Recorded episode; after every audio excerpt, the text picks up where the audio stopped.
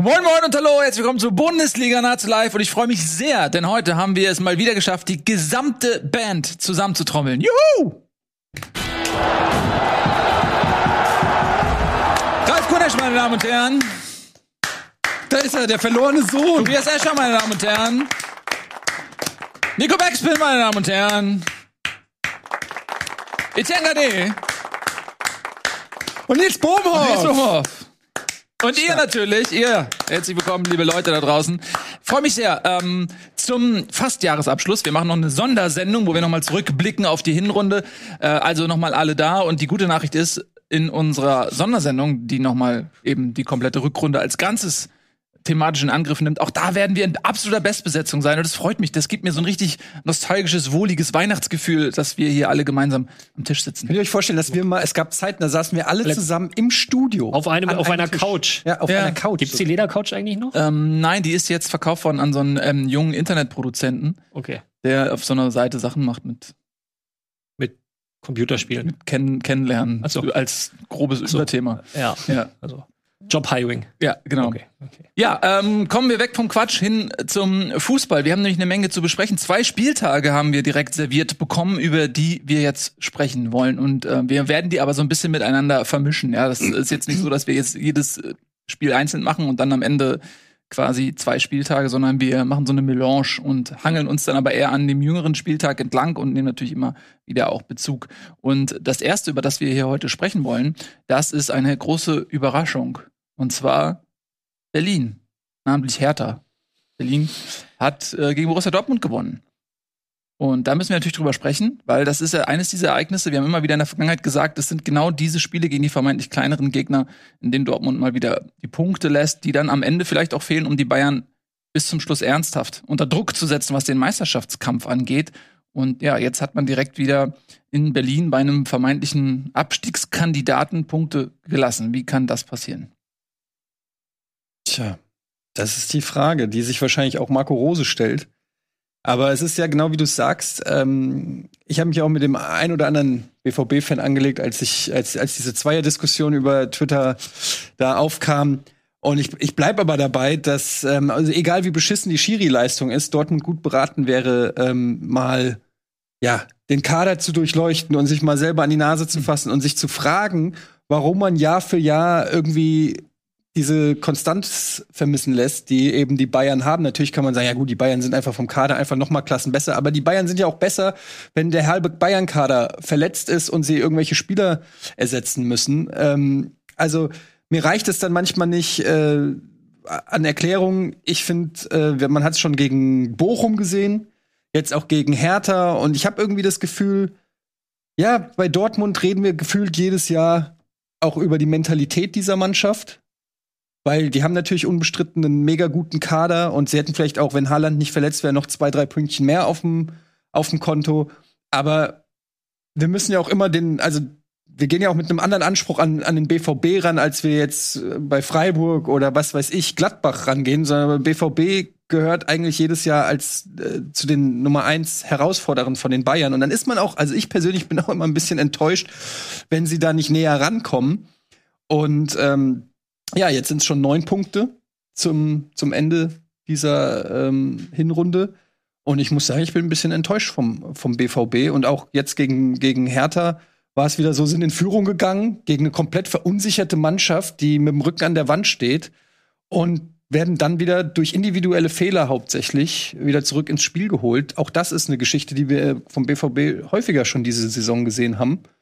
Ähm, ja, und da muss man, glaube ich, bei, bei, bei Dortmund ansetzen. Ralf, ich habe eine Frage. Ja. Es gab ja immer wieder die ähm, Begegnungen in den letzten Jahren, wo der Gegner hat sich hinten reingestellt und wir haben immer wieder darüber gesprochen, Mensch, äh, die knacken dieses handballartige Bollwerk nicht. Daran äh, scheitert es am Ende bei Dortmund. Jetzt hatten wir dieses Spiel gegen Dortmund, äh, gegen äh, Berlin und dort steht es nicht nur mit 3 zu 2 Toren äh, eine positive Bilanz für Berlin, sondern eben zum Beispiel auch bei den Torschüssen. 13, 13 zu 11 Torschüsse, ähm, knapp vier Kilometer oder drei Kilometer mehr gelaufen. Ähm, auch im Ballbesitz, Ballbesitz 41 Prozent eine Quote, die jetzt nicht desaströs ist, äh, so wie man sie vielleicht erwartet hätte, wenn Dortmund gegen Berlin spielt. Ähm, und 55 Prozent Zweikampfquote. Das sind jetzt alles mal so ein paar Statistiken. Ja, jede einzelne kann man vielleicht sagen, ja, was ist die wert? Aber das mhm. ist in der Summe ja schon zumindest so, dass es den Anschein erweckt, das war jetzt gar nicht so ein Spiel auf ein Tor, wie man das vielleicht gedacht hätte. Ähm, nee, konnte man nicht, aber was ist denn jetzt die Frage? Die Frage ist, warum unterscheidet sich quasi dieses Spiel gegen, diese Niederlage ja. gegen Berlin von äh, vielen anderen vergleichbaren Spielen gegen kleinere Teams? Ich dachte, du ziehst jetzt die Parallele zum sehr wilden, turbulenten und auch eigentlich fußballerisch guten Spiel gegen die Bayern und fragst, warum machen die das nicht immer so? Nee, weil ich finde, dass gegen die Bayern ist es ein Ausnahmespiel. Und, äh, weil der Gegner natürlich auch anders spielt. Selbstverständlich. Und Dortmund ist in, in allen anderen Partien, sind 32 äh, von 34 Spielen, ist Dortmund eben Favorit. Mhm. Ja, manchmal gibt es Partien auf Augenhöhe, wenn sie vielleicht mal gegen Leipzig oder Topform Leverkusen spielen. Aber ähm, jetzt, wie in diesem Spiel, sind sie nun mal Favorit. Und nochmal, meine Frage ist eben, ähm, diese Statistiken und auch das, was man so im Spiel gesehen hat, die erwecken ja schon den Anschein, okay, das ist ganz anders gelaufen, als man das gedacht hätte. Sie haben jetzt eben nicht dieses klassische, sie kriegen die Chancen nicht rein, Ding. Äh, 70 Prozent Ballbesitz, genau. 24 zu vier Torschüsse und ja. warum geht der Ball nicht rein? Ähm, ich glaube, bei den Dortmundern merkst du auch ganz extrem und das trifft tatsächlich auf fast alle Mannschaften, auch auf die Bayern zu, dass dieses Jahr letztendlich auch brutal lang war. Ich hatte schon das Gefühl, dass irgendwann mal, komm, jetzt pfeif ab, jetzt lassen sie in Winterurlaub, wir müssen jetzt wirklich auch mal durchatmen ähm, ohne zu sehr auf die auf die auf die ähm, Komplettzusammenfassung der der Hinrunde vorzugreifen. Äh, letztendlich hat Dortmund 34 Punkte. Das ist ein zwei Punkte Schnitt pro Spiel. Das ist nicht schlecht. Das ist natürlich ein bisschen getrübt dadurch, dass die Bayern halt mal wieder so State of the Art sind, über allen anderen schweben mit neun Punkten Vorsprung. Ähm, und aber das, was dann halt fehlt bei Borussia Dortmund zum FC Bayern, das ist aber gleichzeitig ein Thema, das besprechen wir auch schon seit, glaube seit es Bundesliga gibt. Tun wir den Dortmund an Unrecht, Nico, wenn wir immer wieder die Bayern als Maßstab ansetzen, wo wir doch eigentlich alle wissen, die Bayern sind auch den Dortmundern weit enteilt, aber trotzdem unterstellt man den Dortmundern im Prinzip als einzige Mannschaft in der Bundesliga noch, dass sie bis zum Schluss an, Dort an Bayern dranbleiben müssen. Und sobald das nicht klappt, haut man immer so ein bisschen drauf. Ist es vielleicht unsere eigene Erwartungshaltung an Dortmund, die, die nicht fair ist? Ja, die ist ja auch intern schon noch da, ne? Also, das merkt man ja auch immer wieder mit dem, wie sagen wir, jetzt würde ich schon das Große aufmachen, aber mit, mit dem Gesamthabitus, dass man schon sagt, Bayern ist groß, aber wir wollen sie so gut wie möglich ärgern. Wenn du aber in so ein Spiel mit so einer Innenverteidigung gehst, dann zeigt es dir einfach, dass dein Kader nicht stark genug ist, um alles abzufangen. Und das ist wahrscheinlich der Hauptschlüssel für die Niederlage, aber sind alles so kleine Indizien, die zeigen, dass du es einfach nicht kannst am Ende des Tages muss man sich diese Tabelle angucken und ich bin ja ein Freund der Glas ist halb voll Theorie, dominieren sie die Liga mit durchschnittlichem Fußball bisher in dieser Hinrunde, abgesehen vom Bayern München, denn es kommt keiner so wirklich hinterher, hinter Borussia Dortmund. Es reicht halt nur nicht mehr, um Meister zu werden. Tobi, was bedeutet? Ja aus ich würde sagen, man muss das schon aus verschiedenen Blickwinkeln betrachten, weil was wir gerade noch gar nicht angesprochen haben, ist natürlich, dass die Viererkette von Dortmund komplett unterbesetzt war. Also da Pongracic. Das war das, was ich meinte mit der Endverteidigung. Ja, genau, Pongracic, Munier, Schulz und Munier und äh, wie habe ich jetzt vergessen? Witzel haben da gespielt. Von denen würden drei von vier normalerweise nicht spielen und der vierte ist eigentlich eher die Schwachstelle in dieser Viererkette. Ähm, also das ist dann schon ein Riesenunterschied. Dann kassierst du drei Dinger gegen eine Hertha-Mannschaft, die das auch gut ausgenutzt hat, die sich nicht eben nicht hinten reingestellt hat, sondern früh gepresst hat und geschaut hat, dass eben der Ball nicht erst in die gefährlichen Zonen kommt. Ähm, aber trotzdem ja, ist, glaube ich, auch ein Unterschied zu den Bayern dieser Saison. Dortmund hat viel Verletzungspech, aber der zweite Anzug ist auch nicht so geil. Also dann stehen halt, wie gesagt, Spieler wie Pongracic, der neu gekauft ist, der sich noch nicht halt wirklich empfohlen hat ähm, stehen da plötzlich auf den Rasen, eingewechselt werden Tigges, Wolf, Guerrero, okay, gut, Sagadu. Das sind dann die Spieler, die eingewechselt werden. Und bei Bayern, die kriegen es halt hin, dass so ein Rocker ins Spiel reinkommt, der seit Monaten nicht gespielt hat und dann trotzdem performt. Das ist, glaube ich, noch so ein Unterschied. Ich glaube auch, dass bei Dortmund ja seit, vor allem in den letzten Jahren, nachdem man gesehen hat, man kann diesen Augenhöhe-Kampf mit Bayern München nicht gewinnen. Und es wird immer dazu führen, dass wenn du super Spieler hast, dass Bayern München versucht dir den abzunehmen. Das heißt, du schaffst es gar nicht auf komplett auf Augenhöhe, dann versuchst du halt mit Talent zu arbeiten. Das machen sie ja und das ist halt dann doch immer ein schmaler Grad. So, es kann funktionieren, dass die ganze Welt Haaland haben möchte, aber es kann auch an manchen Stellen einfach dazu sorgen, dass die äh, tiefe im Kader oder vielleicht auch, was, was ist es, Willen, das, es ist ja nicht das Talent, das da fehlt, sondern irgendein anderer Faktor, der dann nicht ausreicht, um eben diese wichtigen Spiele zu gewinnen, von denen wir hier Woche für Woche reden. Aber nochmal, guckt mal auf die Tabelle und vergleicht mal das mit dem Rest der Liga, wo Leipzig äh, Leverkusen und Co. stehen, dann ist, äh, dann sind sie einfach das Nonplusultra der Liga. Wenn äh, schneit das oben ab. Aber das habe ich ja schon am dritten Spieltag gesagt, dass Bayern. Müssen sie auch sein, so blöd das klingt. Also das müssen sie auch sein, wenn du die finanziellen Dinge anguckst, wie weit sie weg sind von den weiteren Teams. Und dann mhm. schaust du dir an, ja gut, in der Hinrunde haben sie gegen Bayern und Freiburg verloren. Kannst du machen in dieser Hinrunde gegen Platz 1 und Platz 3 verlieren. Dann noch gegen Gladbach und Leipzig. Und dann jetzt halt zum Ende hin wieder halt dieses Ding gegen Hertha und gegen Bochum, was halt dafür sorgt, dass der Abstand plötzlich neun Punkte anstatt fünf oder vier Punkte ist. Das ist ja nochmal so ein, so ein Ding, dass du halt diese Punkte in diesen Spielen lässt. Und das musst du als zweitgrößte Mannschaft in Deutschland eigentlich nicht machen. Aber wenn wir auf diese Viererkette eingehen, die, wo du ja äh, recht hast, dass die nicht optimal besetzt war, aber ähm, dann muss man ja auch mal fragen, also man lobt Dortmund immer, wenn sie irgendwelche Talente verpflichten und so weiter, aber dann kann man das ja auch mal kritisch sehen, wie sie den Kader halt auch in der Breite aufgestellt haben. Und wenn du halt einen Pongracic holst oder äh, ja, nicht irgendwie es schaffst, neue Leute dazuzuholen, du hast 45 Millionen ausgegeben für Kobel und Malen. Also, da kann man ja auch mal Kobel fragen, Hä? Kobel hat gut gespielt und hat auch gefehlt am Wochenende. Hast du auch Ja, gemerkt, aber ich, ich behaupte mal, in, in Corona-Zeiten muss man auch nicht vielleicht 15 Millionen. Ich weiß nicht, ob man 15 Millionen für einen Torhüter ausgeben muss, wenn der Schuh vielleicht eher woanders drückt. Also keine Ahnung. Und ob der Kobel jetzt so viel Klassen besser als der Birke ist, aber gut, das ist jetzt eine andere Diskussion. Ein Malen für 30 Millionen hat sich zumindest äh, noch nicht äh, in, in Qualität auf dem Platz, finde ich, wieder gespiegelt. Und dann musst du halt einfach mal gucken, die haben ja, ich, ich habe es hier gerade mal aufgemacht, die haben ja auch ein, ähm, eine Transferbilanz von über 60 Millionen gemacht. Dann musst du vielleicht noch ein bisschen investieren. Erst recht, wenn du weißt, du hast eh noch ein Haarland in der Hinterhand, der vermutlich viel Geld aufs Konto bringt, musst du vielleicht ein bisschen mehr ins Risiko gehen.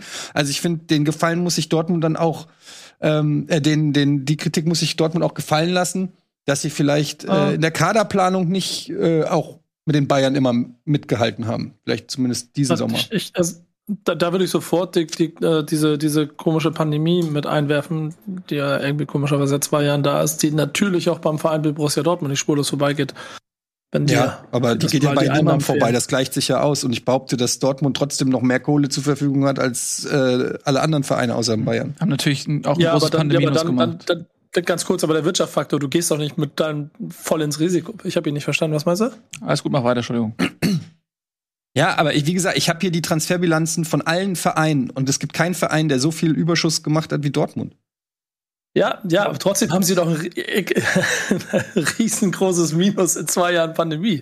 Das haust du doch nicht auf den Kopf. Dann, dann bist du doch glücklich, dass du durch mhm. eine, also das jetzt. Ne, also es ist natürlich schwierig aus der Distanz ähm, jetzt die Dortmunder Finanzen zu bewerten, zu gucken, inwiefern äh, da noch Geld übrig genau. gewesen wäre. Ich finde, Kobel muss ich sagen, finde ich eine gute Investition, ähm, wenn du da auf Jahre diese Baustelle schließt. Und man muss ehrlich sein, Dortmund hatte eine Torhüterbaustelle, Birki war raus, ähm, schon vorab. Äh, Hitz hat übernommen und ich finde, Hitz ist eben nicht, also ist ein guter Torwart, ein solider Torwart, aber er ist nicht der Torwart, der dich ins Champions League Achtelfinale hält. Ähm, und auch nicht der Torwart, der vielleicht sagt, okay, ähm, ich hole mal dem Verein so viele Punkte raus, dass ich vielleicht ähm, noch ein bisschen länger an den Bayern dranbleiben kann. Ähm, von daher finde ich, äh, das ist ein ganz guten Transfer. Malen ist noch nicht da, aber auch da muss man immer wieder gucken, wo war ein Lewandowski in seinem ersten Jahr, wo war ein Gündogan in seinem ersten Jahr. Die haben alle Zeit gebraucht und ich glaube, da muss man auch ähm, Malen so ein bisschen die Zeit geben und dann wird sich vielleicht in der nächsten Saison endgültig ein Fazit ziehen lassen, inwiefern dieser Spieler überteuert war oder nicht. Aber es ging ja auch gerade um die Innenverteidigung oder auch generell um die Viererkette. Und ähm, da hast du natürlich tatsächlich jetzt mit Hummels und äh, Akanji die beiden Etatmäßigen, die nicht gespielt haben. Und du hast mit Sagadu jemanden, und da muss man sagen, der ist natürlich seit Jahren unglaublich verletzungsanfällig. Der kommt ja nie wirklich über einen längeren Zeitraum ähm, mal ins Spiel. Aber eigentlich hast du da natürlich dann mit diesen drei die eingeplanten Innenverteidiger. Und Witzel ist eine Aushilfe und Pongratic wurde eben auch aus Verlegenheit noch schnell aus Wolfsburg geholt, um eben auch ein bisschen in der Breite noch ähm, sich aufstellen zu können. Aber sowohl Nico Schulz, der im Prinzip nie die in ihn gesteckten Erwartungen erfüllen konnte, als auch Meunier, der eine bessere Saison spielt, aber seine erste Saison war nicht so gut in Dortmund. Also das ist, so wie es dort jetzt auf dem Platz steht, eben keine Spitzen. Äh, Viererkette, muss man einfach sagen. Ja. Also ich bleib dabei, ich finde trotzdem äh, 15 Millionen für Kobel, find, ich finde es zu viel. Ich finde, ich, aber da bin ich auch so, weiß ich nicht, vielleicht Kickbase geprägt. Der Torwart ist immer der günstigste. Ähm, ich finde, das ist so, ja, kann ich schon verstehen, aber es ist halt einfach, wenn du hast quasi zwei Shots gemacht mit Malen und Kobel. Das waren so da, wo da ist die gesamte Kohle reingegangen bei Dortmund. Und dann muss man doch nach einem halben Jahr, wenn man sieht, wie du es auch sagst, die Innenverteidigung, die Außenverteidiger, äh, ich sehe da einfach ähm, ja, ich sehe da einfach noch andere Positionen. Man hat ja auch bei Dortmund, was heißt, man muss ja schon fast von Glück reden, dass ein Reus so lange durchgehalten hat. Das ist ja auch immer noch mal jemand, der eigentlich ausfällt. Hazard super verletzungsanfällig. Ähm, Brandt äh, ein Wackelkandidat. Also da waren, äh, ich finde, Dortmund ist schon ein gewisses Risiko auch eingegangen ähm, und ist halt in der Breite, da sind wir uns ja alle einig, einfach nicht so gut aufgestellt wie die Bayern. Und das zeigt sich dann halt eben auf, auf Dauer. Aber wir müssen natürlich auch fairerweise sagen, da hat Nico natürlich schon auch recht. Wir reden hier immer noch über den Tabellenzweiten. Ähm, wir sind alle enttäuscht, dass äh, wir, wir, schieben das alle Dortmund in die Schuhe, dass die Bundesliga nicht spannender ist, muss man auch sagen. Ja, sie haben ja. tatsächlich muss, 34 Punkte. Ein Schnitt von 2,0 ist okay, Tobi. Zu kurz noch zu ihrer Verteidigung natürlich die Verletzungen anführen, weil die sind ja extrem verletzungsgeplagt. Ein Guerrero, der nicht spielen kann. Äh, Innenverteidigung haben wir gerade genannt, aber auch ein Rain, Rainer, der ja nochmal was ins Spiel reinbringen kann, der seit Monaten fehlt. Ein Haaland, der ja auch noch nicht wieder bei 100 Prozent ist, der ja eigentlich relativ früh wieder reingeworfen wurde, weil man da keine Alternative hat. Also da sind schon, die gehen schon auf dem Zahnfleisch und sind, glaube ich, ganz froh, dass jetzt erstmal zumindest zwei, drei Wochen Pause kommen. So sieht's aus. Ähm, ich habe auch noch eine Frage zu Kobel, Ralf, für dich als Innenverteidiger. Wie wichtig ist ein Torwart, von dem du zu 100% überzeugt bist? Wie, wie, ist das, wie ist der Unterschied jetzt? Stell dir mal vor, du spielst jetzt bei Dortmund, du hast dann Hits drin oder einen Kobel. Ja, ich will das jetzt gar nicht an Hits oder Kobel festmachen. Es ist grundsätzlich dieses starker Rückhalt, da ist schon was dran. Gerade als Innenverteidiger, wenn du weißt, da ist noch einer hinter, die, hinter dir, auf den du dich verlassen kannst, dann kannst du mal auch ganz anders verteidigen und ähm, bist nicht wahrscheinlich, sondern du bist dann auch insgesamt ein bisschen mutiger in, in der Verteidigung. Ähm, ich würde Etienne insofern widersprechen, dass ich die 15, ich finde es aus Dortmunder Sicht nachvollziehbar, den Transfer. Und aus Stuttgarter Sicht, die haben sich gefreut. Also mhm. da, es gab keinen, da gab es keine große Überlegung, ey, wenn ihr uns 15 gebt, dann bitte nehmt ihn, weil sie halt mit Florian Müller ähm, natürlich auch direkt einen adäquaten Ersatz in der Hinterhand hatten oder auf dem Zettel hatten. Insofern war das für den VfB so, so ein No-Brainer, dieser Transfer. Ähm, er gehört, Kobel gehört für mich zu den Torhütern, die einen guten aktuellen Stand haben, plus noch Potenzial für mehr. Wie viel mehr, das, das, das, das sind noch viele weiche Faktoren, die, die kannst du so gar nicht, ähm, gar nicht immer beeinflussen als Verein. Ähm, aber definitiv Potenzial, äh, um einer der besten Torhüter der Bundesliga zu werden. Ja, da möchte ich noch mal ganz kurz was zu ja. sagen, weil äh, mir geht's nicht darum zu sagen, dass Kobel kein guter Torhüter ist. Mir geht's darum, dass Dortmund zwei war das die Baustelle, die sie zwei, brauchten. Zwei ja. Patronen hatte. Mhm. Äh, sie haben 45 mhm. Millionen ausgegeben und einer von war Malen und der andere war Kobel. Das ist, ich frage einfach nur, ist das auf der Liste so weit oben gewesen? Und das finde ich rückblickend kann man sagen, nee, da hätte man vielleicht lieber doch mal einen Außenverteidiger oder einen Innenverteidiger. Äh, Kosten Ortega äh, kriegst du auch für 15 Millionen. Den finde ich ja. besser als einen Kobel. Den kriegst du für weniger als 15 Millionen.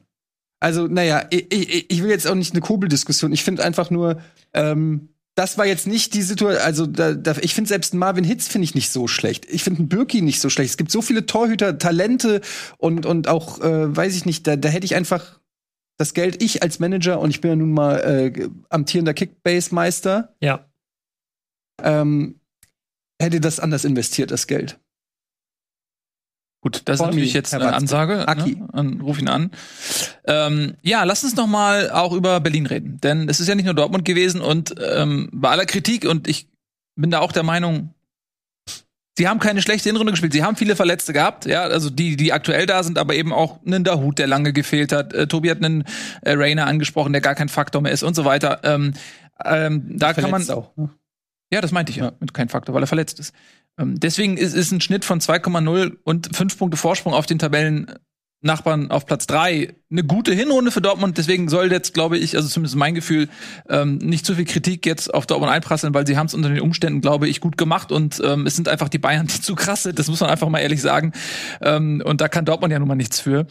Ähm, aber lass uns trotzdem noch mal ähm, über den Gegner reden, weil das ist auch das, was ich vorhin zu dir gesagt hatte, Ralf. Ich habe nicht den Eindruck, dass Berlin dieses Spiel gewonnen hat, weil sie jetzt ein bisschen Glück hatten, dass Dortmund die Dinger nicht gemacht hat, sondern sie haben das Spiel verdient gewonnen. Ja, mit, mit äh, Korkut ist da natürlich, ich sag mal, eine neue Kompaktheit in die Mannschaft zurückgekehrt. Das ist ja auch das letztendlich, ähm, warum sie ihn geholt haben. Äh, Tobi wird das noch viel besser äh, beurteilen können, weil er auch einige Artikel über Taifun Korkut zu seiner VfB-Zeit, ne, war das, Tobi? Ja, ja, genau. Äh, geschrieben ja, hat. Her schon, ja. Ja, die ich äh, dankbar noch aufgesogen habe, bevor ich äh, das Spiel der, ähm, der Hertha gegen Dortmund? gegen nee nee nee das erste gegen äh, Stuttgart begleiten durfte. Ähm, du bekommst, du weißt, was du bekommst. Du bekommst, äh, ich sag mal so Basic Fußball. Ne? Erstmal gucken, dass du kein eine, eine gewisse Kompaktheit auf dem Feld ähm, herstellst, dass du es dem Gegner sehr schwer machst, Tore zu erzielen ähm, und äh, ja dann über Umschaltsituationen beziehungsweise dann selbst mit mit Ball am Fuß was kreierst es ist nicht so überraschend. Wir sind, glaube ich, auch noch so in der Honeymoon-Zeit mit dem Trainer. Also mhm. so in der, in dieser Trainereffektphase. Beim einen Trainer geht's mal länger, beim anderen mal kürzer. Aber ich glaube, bei Korkut hat sich das jetzt so bis zur Winterpause getragen. Ähm, und jetzt hat er die Zeit und auch den Raum, wirklich mal auch explizit zu arbeiten, nochmal andere Dinge vielleicht auch in die Mannschaft reinzubringen mal sehen, wie mutig er da ist oder ob er sagt, nee, pass mal auf, das war bis jetzt ganz okay mit, mit äh, sieben Punkten aus, aus vier Spielen wir bleiben jetzt dabei und versuchen das noch mehr zu festigen und dann wird's halt noch unangenehmer gegen Hertha. Und ähm, das war halt auch eins der Probleme, die, die Dortmund hat. Und äh, man kann der Hertha eigentlich nur wünschen, dass da jetzt äh, vielleicht auch einfach mal Ruhe reinkommt, weil ich glaube, die letzten sechs, acht, zehn, zwölf, 24, 36 Monate waren spannend, sagen wir es mal so. Mhm. Tobi, du bist Experte. Auf jeden Fall. Ja, ich wollte dich gerade eh fragen, aber dann mach mal alleine, brauche ich, brauch ich meine Frage gar nicht. Nee, ich wollte nur erzählen, dass Lars Windhorst schön gefeiert hat mit Catherine Zeta Jones und Michael Douglas. Hat er ja auf Facebook veröffentlicht ein Foto, wie sie den Sieg von Hertha gefeiert haben. Du, ja, Michael Douglas war auch sehr froh, dass die Hertha gewonnen hat, ja. Mhm. Hm? Du alter Gossip-Reporter. Habe ich in der Süddeutschen gelesen, um meinen Ruf zu retten. Ja, ja, ja, ja, ja, Nein, aber das weiß man ja. Im, Süd, Im, süddeutschen Teil der Bildzeitung oder was? ich kann ja gar nicht mehr zu viel zufügen, was Ralf gesagt hat. Da hat er mit allem recht. Also, die haben Dortmund war auch ein gutes Opfer da, weil Dortmund das nicht gut hinten rausgespielt hat und dann konnte Hertha mit einem wirklich guten Pressing überzeugen und auch mit gutem Umschaltverhalten. Also das haben sie gut hinbekommen. Maolida hat da gespielt und ähm, Richter ist momentan in richtig guter Form. Dem kommt das sehr entgegen, dass man jetzt mit mehr Tempo nach vorne spielt. Naja, bei Richter muss man ja sagen, das war jetzt also in einer bis, bis Korkut verkorksten Hertha-Saison ja auch so ziemlich der einzige, bei dem du gesagt hast, ja, okay, das ist schon, ist schon ganz okay. So, und jetzt mhm. ist halt drumherum, funktioniert das auch ein bisschen besser. Und ähm, äh, für mich, ich finde, Richter nimmt diese Saison so richtig als Chance wahr. Ja. Hm, das Gefühl habe ich auch. Der wurde auch sehr unterschätzt, der wurde fast schon sinnbildlich auch hergenommen für ähm, diese Transferpolitik bei Berlin, dass du auf einmal sagst, was, okay, das jetzt kommt ihr mit einem Marco Richter, das ist jetzt eure Offensive oder was? Äh, und der Junge äh, zeigt es momentan aber seinen Kritikern, wobei er ja eigentlich gar nicht wirklich direkt kritisiert wurde, sondern eher vielleicht dann die Ambitionen, die so weit runtergeschraubt worden sind, dass man halt einen Marco Richter ähm, als ja einfach kauft. Aber ähm, ich finde auch, der Junge macht das äh, Beste aus der Situation und äh, blüht da regelrecht auf. Ähm, hat sich ja auch äh, ein bisschen abgegradet, sage ich mal, ähm, was seine Mitspieler angeht und so weiter. Noch eine Frage äh, zu Berlin. Inwiefern ist jetzt Pressing, das hat man jetzt auch phasenweise gegen Dortmund gesehen, so mutiges äh, Gegenpressing, inwiefern ist das eine Sache, die auch Korko da jetzt äh, vermehrt fordert? Das ist ja so seine ähm, Baustelle. Das ist äh, nicht immer halt mit diesem ganz hohen Pressing. In Stuttgart war das eher so ein Mittelfeldpressing aus dem Mittelfeld heraus, aber das Spiel gegen den Ball liegt klar im Fokus, dass man Ballgewinne holt, am besten in der gegnerischen Hälfte, damit man ein schnelles Umschaltspiel machen kann. Das ist schon seine Handschrift. Spielaufbau wird dann eher vernachlässigt, weswegen natürlich dann so ein Spiel gegen Dortmund ihm eher entgegenkommt als ein Spiel gegen ähm, gegen wen hat sie unter der Woche jetzt verloren? Mainz. Gegen äh, Mainz, wo sie halt einfach untergegangen sind. Das ist ja dann wieder, ähm, äh, Tobi, das wäre dann was wieder für so eine Taktikfolge, wenn du halt ein 4-4-2 mit zwei Sechsern spielst. Dann allein schon vom Personal ist es schwierig, ein offensives Pressing oder viel Gegenpressing zu spielen, weil du eher viele Leute hast, die kontrolliert denken, die, die eher absichernd denken. Deswegen Mittelfeldpressing, da kannst du dich schön, schön sortieren. Ich sag mal so, den Mittelkreis nimmt man dann ganz gerne als Orientierungspunkt Ähm, und und äh, dementsprechend versuchst du da dann die Bälle zu gewinnen. Und das ist zu eben noch mal eingehend auf die Antwort. Das ist das, was wahrscheinlich jetzt in der Winterpause noch mehr intensiviert wird, bis das so ein äh, undurchdringbares Mittelfeld wird. Wenn der Gegner dann auch mit Viererkette spielt und halt die Viererkette nicht optimal besetzt ist und das Mittelfeld da auch dann so ein Ankerspieler fehlt, dann ist das noch mal einfacher, als wenn du gegen eine Dreierkette pressen musst mit einem 4-4-2. Sehe ich auch so. Ja. so, ihr Lieben, wir machen eine klitzekleine Unterbrechung. Einen kleinen winzigen Spot schauen wir uns mal gemeinsam an und dann geht's hier direkt weiter. Herzlich willkommen zurück bei Bundesliga heute in Bestbesetzung, meine Damen und Herren. Ja, da kann man schon mal applaudieren in Bestbesetzung heute hier heute. Die Crew ist wieder da und äh, wir haben gerade schon über Überraschungen gesprochen. Also Berlin siegt gegen Dortmund, das ist aber nicht die einzige Überraschung. Arminia Bielefeld hat auch eine hingelegt und zwar haben sie gegen Leipzig gewonnen. Und auch das ist sehr überraschend, weil man ja eigentlich gedacht hat, okay, Leipzig, ja, die haben sich sehr schwer getan unter Marsch. Und jetzt haben sie dort einen neuen Trainer.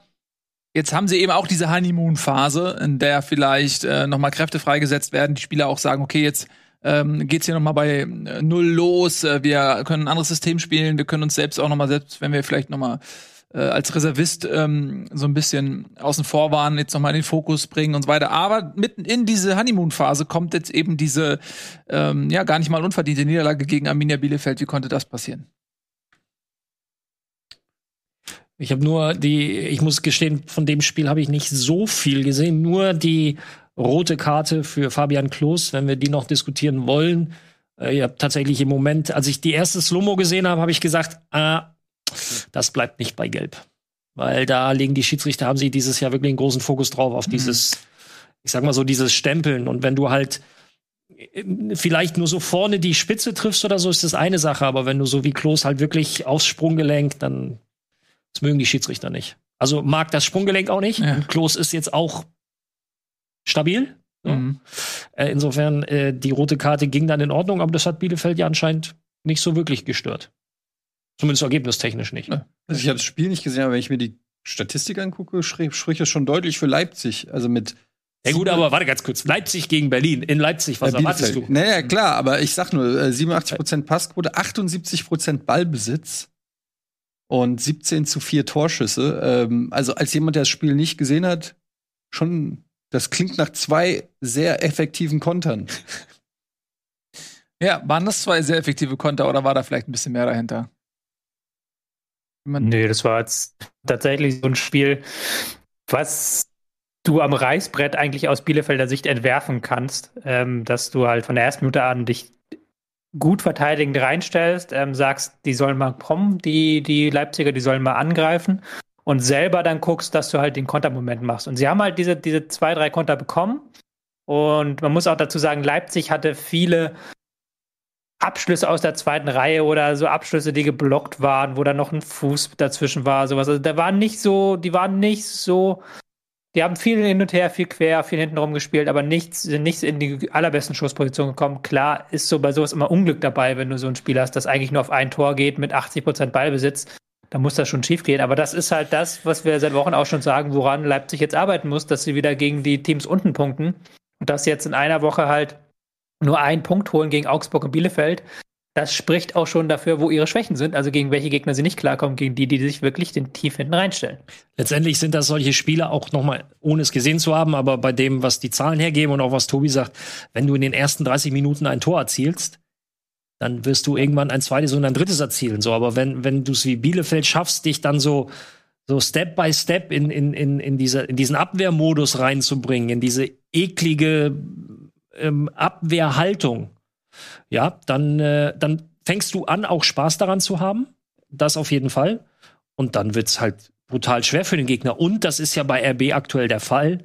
Die sind jetzt auch nicht in dieser spielerischen Hochform, dass du, dass du ähm, dir sicher bist, dass sie das knacken. Sondern die haben mehr als genug mit sich selbst zu tun gehabt, das ganze Jahr über.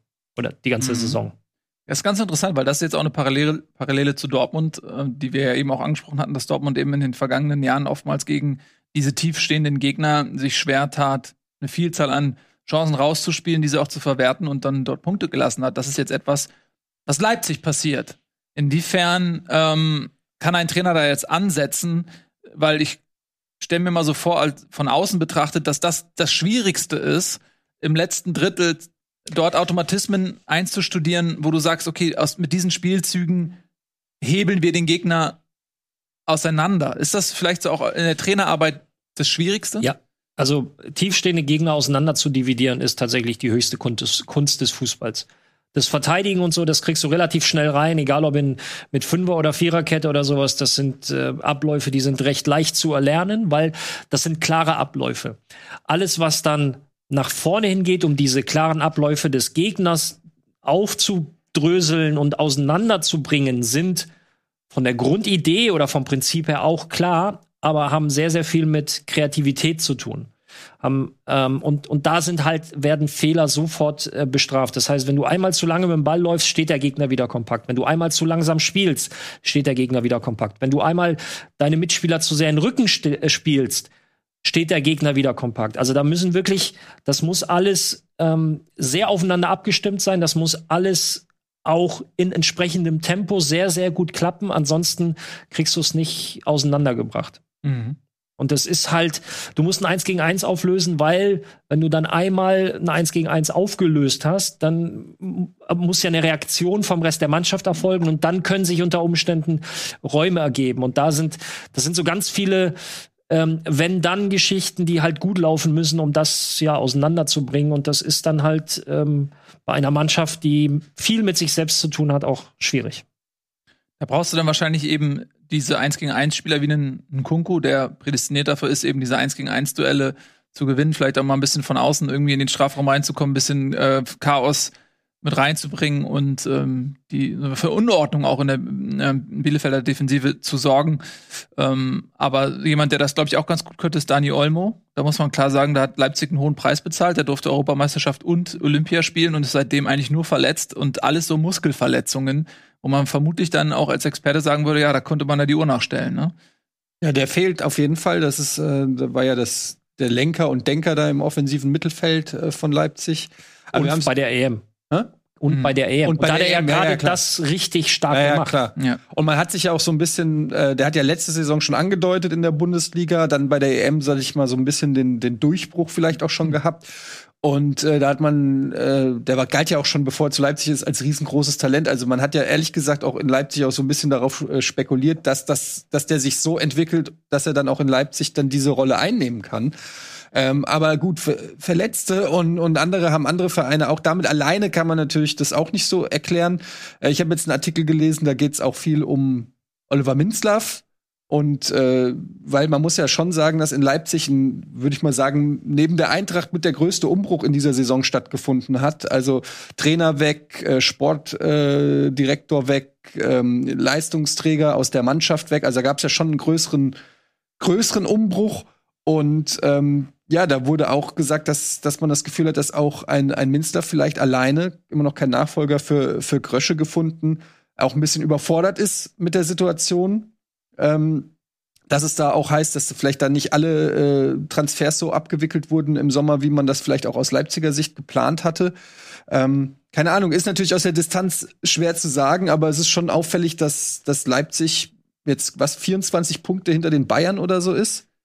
Das ist schon, äh, muss ich sagen, finde ich schon ganz schön krass, weil ich weiß noch, wie wir hier saßen und sagen, boah, jetzt haben die sich hier Silver geholt. Das ist der, das ist das Puzzlestück, was denen gefehlt hat, um hier um die Meisterschaft mitzuspielen. Und ähm, jetzt krebsen die da irgendwo im Mittelfeld rum. 21 Punkte. 21 Punkte, mhm. ja. Aber mich würde mal interessieren, ob man denn jetzt schon, ähm, vielleicht kann Tobi dazu was sagen, was von, von der Handschrift von äh, Domenico Tedesco gesehen hat. Oder ist das noch zu verfrüht? Oder konntest du schon, hat er schon irgendwelche ja, Veränderungen vorgenommen, die es so unter Marsch vielleicht nicht gegeben hätte? Ja, es ist nicht komplett neu, aber dass er halt jetzt auf Fünferkette setzt, das ist ja schon ein Tedesco-Merkmal. Das hat er auf Schalke auch sehr stark getan. Auch so ein Zwei-Stürmer-System, ein bisschen mehr Ruhe im Ballbesitzspiel, also nicht dieses komplett explosive Hin und Her. Ähm, es zeigt sich auch daran, dass sie jetzt 80 Prozent Ballbesitz hatten gegen Bielefeld. So extrem war es ja unter Marsch nie, weil man immer, immer versucht, mit Tempo mehr Tempo zu zwingen. Das hat man jetzt nicht mehr. Aber klar, nach zwei Wochen kannst du dann nicht so viel erkennen. Das werden sie jetzt in den Winter, in den Winterferien ein bisschen erarbeiten, dass sie da noch ein Stück weit hinkommen, wo Tedesco sie haben möchte. Ich frage mich nur, Entschuldigung, wo das äh, hinführen wird mit diesem.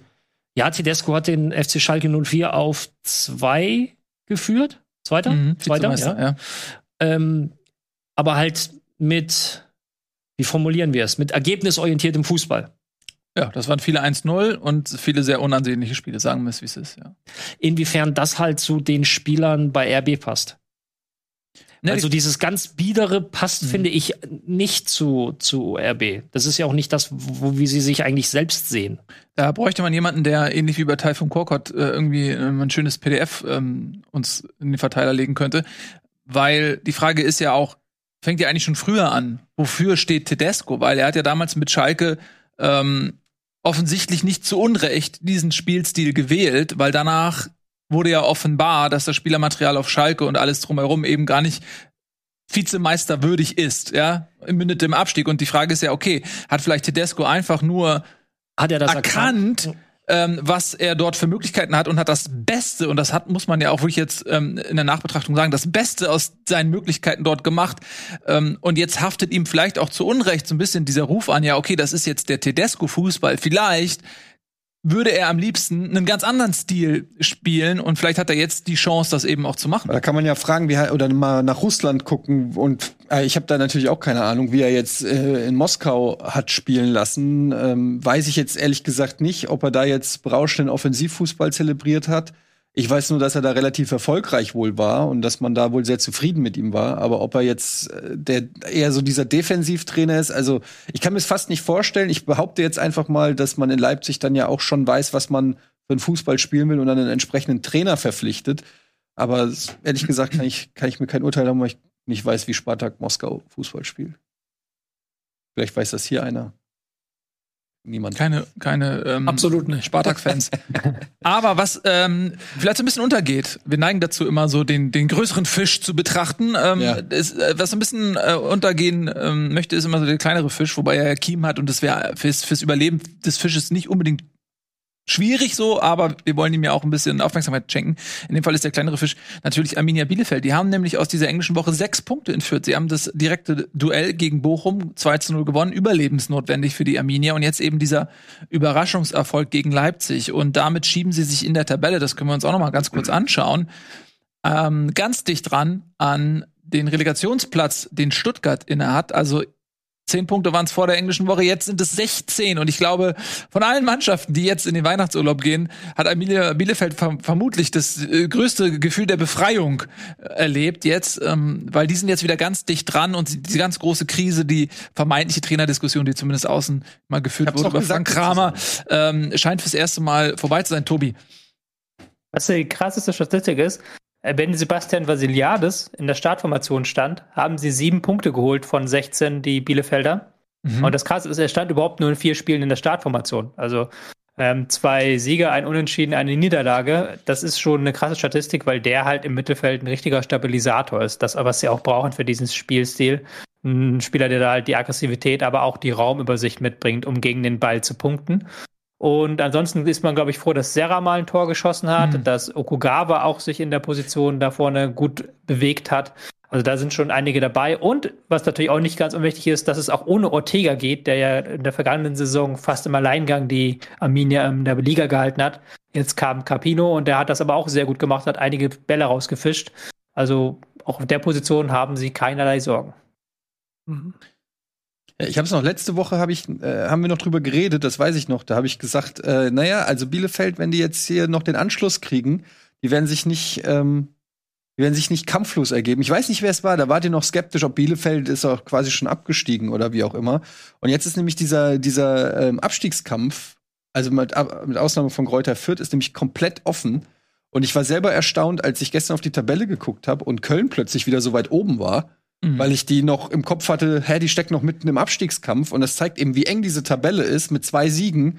Sieht's mal komplett an, also scheint dir die Sonne aus dem Arsch oder der, der Manager hat komplett Scheiße gebaut. Also, das ist äh, da krass. Hab ich, da habe ich, noch, da hab ich noch eine lustige Statistik. Der SC Freiburg ist näher am äh, Abstiegsplatz als am Platz 1, Punkte technisch als gesehen. Dritter. Ja, das ist in der Tat eine sehr, sehr schöne Statistik. Ja. Das zeigt natürlich, wie dominant die bis Bayern Platz sind. 17, 13 Ja. Punkte bis zum Mhm. Platz 17 und 14 Punkte bis zu Bayern. Okay, das ist tatsächlich krass. Das ja, ist aber so Biele, Bielefeld wie, ist jetzt ähm, Also heißt Freiburg guckt nach unten. Und muss nach unten gucken. Freiburg muss, Auf alle müssen Fall. nach unten gucken. ja und Erstmal Bielefeld 40 guckt auf die Punkte Europa. League. Ja. Leute, 40 Punkte, 40 Punkte. ja gut, jetzt sein. machst du einen Witz drüber, dann können wir vielleicht auch den nächsten Verein oder das nächste Spiel nehmen. Jetzt machst, hast du das als Witz gemeint, aber wenn ich dich vor vier Wochen oder vor fünf Wochen gefragt hätte, wo guckt die Eintracht hin, hättest du gesagt, oh, ich muss mal gucken, wie das am Abgrund aussieht. Und jetzt? Ja, nehmen wir die, nehmen wir die Brücke doch. Ja, ähm, klar, die Eintracht hat jetzt neun Punkte geholt in der englischen Woche. Ist ähm, sensationell, hat sie diese, sag ich mal, diese, diese Hinrunde dann noch äh, gespielt. Übrigens in der Jahrestabelle, ich habe es euch in die WhatsApp-Gruppe geschickt, Platz drei hinter Bayern und Dortmund, wenn wir die äh, Jahrestabelle nehmen. Ähm, ich war natürlich besorgt, weil äh, die Eintracht auch wirklich katastrophalen Fußball in der ersten Saisonhälfte gespielt hat. Ich habe aber auch in jedem Spiel eigentlich immer wieder betont, dass ich total in mir ruhe, weil ich totales Vertrauen in Glasner habe und in die Qualität der Mannschaft und einfach sehe, dass die ähm, sich einspielen müssen. Ne? Also das war mir klar, dass ein Lindström irgendwann abgeht. Ich habe jedes Training von der Eintracht gesehen und gesehen, wie der Typ da reinnetzt und wie der allen davonläuft. Und dann sehe ich ein Bundesligaspiel und sehe, dass der halt dauernd rumgeschubst wird von den Bullies in der Bundesliga und dachte mir, ja, gut, der braucht halt noch ein bisschen Zeit, bis der irgendwann mal nicht auf die Fresse fällt, wenn ihn einer schubst und dann wird's auch funktionieren. Also insofern, klar, ist es schon überraschend, dass es dann jetzt so erfolgreich war. Damit habe ich natürlich nicht gerechnet. Ich habe ehrlich gesagt mit so einem ähm, Mittelfeldplatz irgendwie, vielleicht auch mal Platz neun, Platz acht, so habe ich diese Saison als Übersaison ab, abge, ge, gemacht. Dass dann die Entwicklung jetzt so schnell ähm, ihren Lauf nimmt, das hätte ich nicht gedacht, aber man sieht halt, was das Selbstvertrauen, das muss ich dir nicht sagen, Ralle, äh, dann auch ausmacht, wenn die Spieler irgendwie zum Beispiel in der Europa League Selbstvertrauen tanken, dann diese Last-Minute-Siege. Durch eine, durch eine gewisse Mentalität haben sie sich ähm, Selbstvertrauen erspielt. Dann greifen die Mechanismen immer besser von dem Glasner. Ich erkenne immer mehr so ja wirklich Spielzüge. Also es sind auch diese klassischen Sachen, die man auch schon in Wolfsburg gesehen hat, dass man den Ball klatschen lässt auf den Sechser, der dann äh, die schnellen Außen oder die Stürmer tief schickt in die in die Schnittstellen. Das Oh, klappt der war viel schön besser. gegen Leverkusen. Hä? Der war schön gegen Leverkusen. Ja, der der von So die Ja. die Vorlage, ja. Also das ist natürlich schon echt äh, optimal gelaufen. Jetzt gegen Mainz, um mal zum Spiel zu kommen, das das 1-0 geht in Ordnung. Es war generell ein Spiel, sag ich mal, auf äh, also es waren sehr waren wenig Torraumszenen. Ne? Es war jetzt kein, äh, kein Spiel, wo man mit der Zunge schnallt, es war eher so taktisch geprägt. Ähm, aber die Eintracht hatte mehr vom Spiel, äh, gerade so in der ersten Hälfte war sie auch die dominantere Mannschaft, viel Ballbesitz gehabt und so. Es gab gene generell gab's wenig ähm, Torraumszenen auf beiden Seiten, aber Mainz war einfach insgesamt, würde ich sagen, zu harmlos, hatten kaum Torchancen. Und äh, ja, dann wieder eine schöne Kombination im Mittelfeld, Doppelpass mit Boré und Kamada und ähm, dann läuft Lindström den Leuten davon, macht das, macht das Tor. Und ja, ich bin natürlich happy. Also muss ich ganz klar sagen, das ist schon, schon krass, zumal jetzt ist erstmal Winterpause. Jetzt haben sie noch mehr Zeit, sich einzuspielen. Vielleicht wird sogar noch irgendwas gemacht. Weiß ich nicht, ob es die Notwendigkeit gibt. Du musst ja wahrscheinlich erstmal Spieler abgeben, weil du ja einen viel zu großen Kader hast. Du schüttelst den Kopf. Oder auf was bezieht sich das? Ja, ja, das bezieht sich darauf, dass eigentlich nichts geplant ist. Ja, aber jetzt, warum auch? Also jetzt läuft's ja, es gibt jetzt ja nicht mehr diese, diese unglaublich großen Baustellen, sondern das äh, war ja eher so ein Gesamtgefüge, was sich erstmal finden musste. Da waren ja schon ganz, ganz viele neue Elemente. Und äh, um das nochmal zu betonen, ähm, worüber wir hier sprechen, ne? die Eintracht hat aus den letzten sechs Bundesligaspielen äh, oder sieben Bundesligaspielen sechs Siege war da. Wir haben Fürth, Freiburg, Union sind drei Siege, dann eine Niederlage gegen Hoffenheim und dann die nächsten drei gegen äh, Leverkusen, Gladbach und Mainz. Also sechs Siege aus den letzten sieben Spielen. Und wir reden auch nicht von Unentschieden oder sonst was, sondern wir reden von Siegen. Ja. Sechs mal drei sind 18 Punkte. Aus den letzten sieben Spielen 18 Punkte geholt. Und das ist ein Schnitt von über 2,0. Ähm, das Formtabelle wahrscheinlich Ne? Zweiter hinter den Bayern. Absolut. Und da hat, muss man sagen, hat äh, die Eintracht dann noch rechtzeitig zum Jahresabschluss sich eben gefunden. Und man muss ja auch sehen, dass Glasner eine Mannschaft gefunden hat. Also er hat viel experimentiert, viel rotiert, jeder hat mal so seine Chance bekommen. Und am Ende hat er dann aber eine Mannschaft gefunden, die dann jetzt auch relativ konstant spielt. Als Beispiel mal einen Kamada, der äh, lange Zeit auch wieder außen vor war, dann nicht so richtig und jetzt ist er wieder gesetzt. Ne? Also selbst so in englischen Wochen, wenn Europapokal ist oder so, scheint äh, Glasner zu sagen, nee, jetzt äh, rotiere ich hier mal nicht. So, ich möchte jetzt, dass diese Mannschaft erstmal spielt und das scheint, scheint sich jetzt auszuzahlen. So grundsätzlich der Verlauf, äh, wobei das ist jetzt vorgreifend, das besprechen wir dann sicherlich ähm, dann, wenn wir uns das nächste Mal sehen, für die, für die komplett, für die, für die Rückschau der, der Hinrunde. Aber in den letzten Spielen, um jetzt nur mal vereinzelt auf die Spiele einzugehen, ähm, dann saß halt mal Hinteregger zwei oder drei Spiele auf der Bank. Dann hat ähm, Tutor? Nee. Hasebe? Hasebe, Hasebe danke. Hat Hasebe ähm, quasi den Job übernommen, genau dasselbe auf der rechten Seite mit, mit Danny, der dann halt äh, zweimal hintereinander auch gespielt hat und dann jetzt gegen Mainz ähm, halt wieder draußen war. Aber das ist was anderes, als ob du jedes Spiel sechs Wechsel machst oder ob du irgendwie alle zwei, drei Spiele mal so punktuell wechselst. Ähm, das sind einfach Sachen, die sich wirklich mit der Zeit auch erstmal einspielen müssen. Ähm, und das, was im Prinzip äh, so im November, Dezember bei der Eintracht passiert ist, das muss man ganz klar sagen, das ist halt von rein von den Punkten her ist das beeindruckend. Mhm. Und auch die Art und Weise. Also das, du kannst dich nicht immer darauf verlassen, dass du in den letzten drei Minuten irgendwie noch was rettest, egal ob Sieg oder das Unentschieden rettest. Ähm, aber ähm, um, um das mal phasenweise zu haben, ist, das musst du, das ist auch eine Form von Qualität. Also das ist nicht nur Glück. Absolut, ja. Und vielleicht noch ein Wort zu Mainz. Du hast das Spiel über 90 Minuten gesehen. Wie hat dir Mainz so gefallen?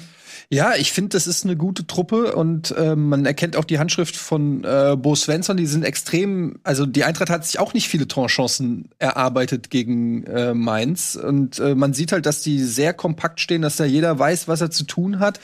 Äh, ist äh, extrem unangenehm zu bespielen. Ähm, das Einzige, was man Mainz halt wirklich so ein bisschen vorwerfen kann, ist, dass sie sich vielleicht haben ein bisschen zu, dass sie zu sehr der Eintracht den Ball überlassen haben.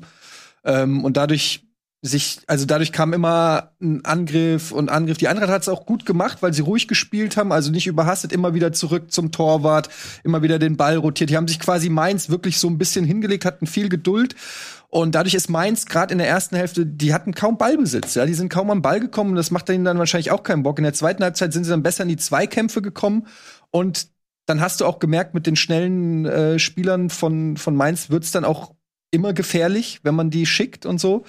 Ähm, aber dann hat die Eintracht halt auch gut wegverteidigt mit einer Fünferkette. Also da ist dann Mainz natürlich auch nicht so qualitativ überragend, dass sie dann eine Fünferkette einfach komplett an die Wand spielen. Das war dann vielleicht ein bisschen zu spät. Aber Mainz nicht umsonst unter Bo Svensson da oben. Also genau das. Geh heute, stand heute ein Kalenderjahr, also genau ein Jahr zurück und dann sind wir an dem Punkt, dass du sagst, okay, Mainz kann da mal für die zweite Liga planen. Mhm. Dann kommt Svensson, dann kommt Heidel, dann kommt Martin Schmidt.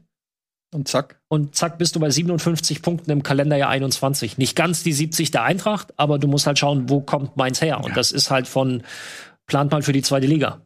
Ja. Und ist jetzt halt äh, wirklich genauso, wie ich es bei der Eintracht die letzten Wochen gesagt habe, das Kalenderjahr 21 für die Mainzer Verhältnisse fett. Du hast auch beiden Mannschaften übrigens angemeldet, dass, dass sie jetzt die Winterpause ja. brauchen. Also, mhm. das hast du schon auch äh, gemerkt. Ich finde es ja bei der Eintracht auch wirklich erstaunlich. Äh, die haben ja auch noch äh, Europa League, haben wir gar Gesundheit, nicht. Gesundheit, Tobi. Europa League einen ersten Platz in ihrer Gruppe gemacht. Ja. ja ähm, und quasi immer die, fast die, also wenig Rotation bei der Eintracht. Ne? Du hast auch schon gesagt, irgendwann hat Glasner so seine Elf gefunden. Da hat er dann für einzelne Positionen mal den Rechtsverteidiger oder mal Hasebe statt Hinteregger, aber ansonsten ja Respekt ähm, dass die, dass die so auch durchgehalten haben. Auch wenig Verletzungspech bei der Eintracht. Ja. Was ja auch nicht selbstverständlich ja. ist, wenn du so viele Belastung hast. Also ähm, insofern.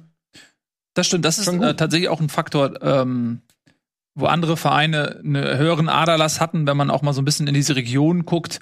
Äh, Leverkusen hatte Verletzungspech, nicht nur Patrick Schick, aber insbesondere Patrick Schick, weil der natürlich Weltklasse in Form ist. Hoffenheim hat sehr viele Verletzte immer wieder gehabt, Dortmund haben wir schon drüber gesprochen. Ähm, äh, da ist Frankfurt bislang von verschont geblieben, trotz dieser Doppelbelastung. Wollen wir mal hoffen, dass das dann ähm, auch so bleibt für die, für die Eintracht, ähm, weil es gibt natürlich da auch einige Positionen, die ein bisschen schwieriger zu ersetzen werden als andere.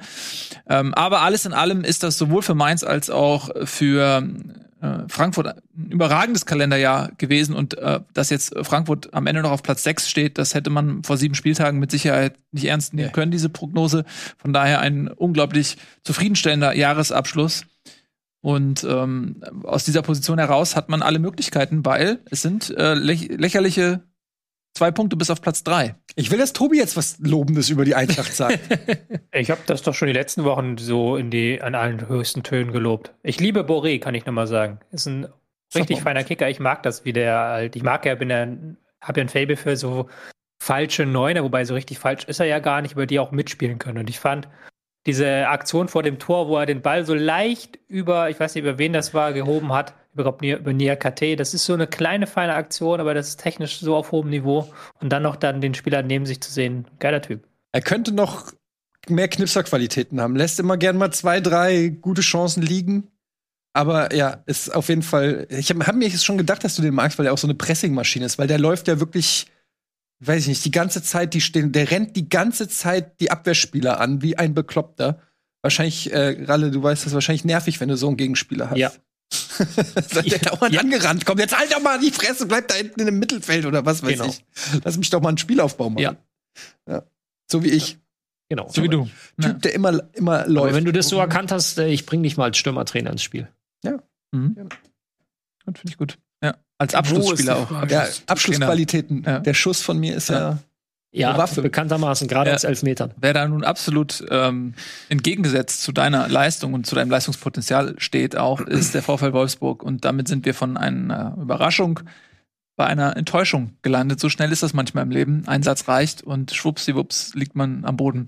Ja, äh, VfL Wolfsburg. Wir wollen natürlich jetzt nicht unserer Sondersendung vorweggreifen, die wir auch noch machen werden und dort wird es selbstverständlich auch über den VfL Wolfsburg gehen, aber es gibt ja auch einen Moment und nicht nur eine komplette Hinrunde und über diesen Moment müssen wir natürlich reden.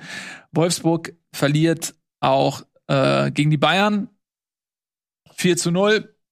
Kann man sagen, okay, das ist jetzt nicht besonders aussagekräftig, das kann jeder Mannschaft inklusive dem Tabellenzweiten Dortmund mal passieren, dass man gegen die Bayern so eine Klatsche abbekommt.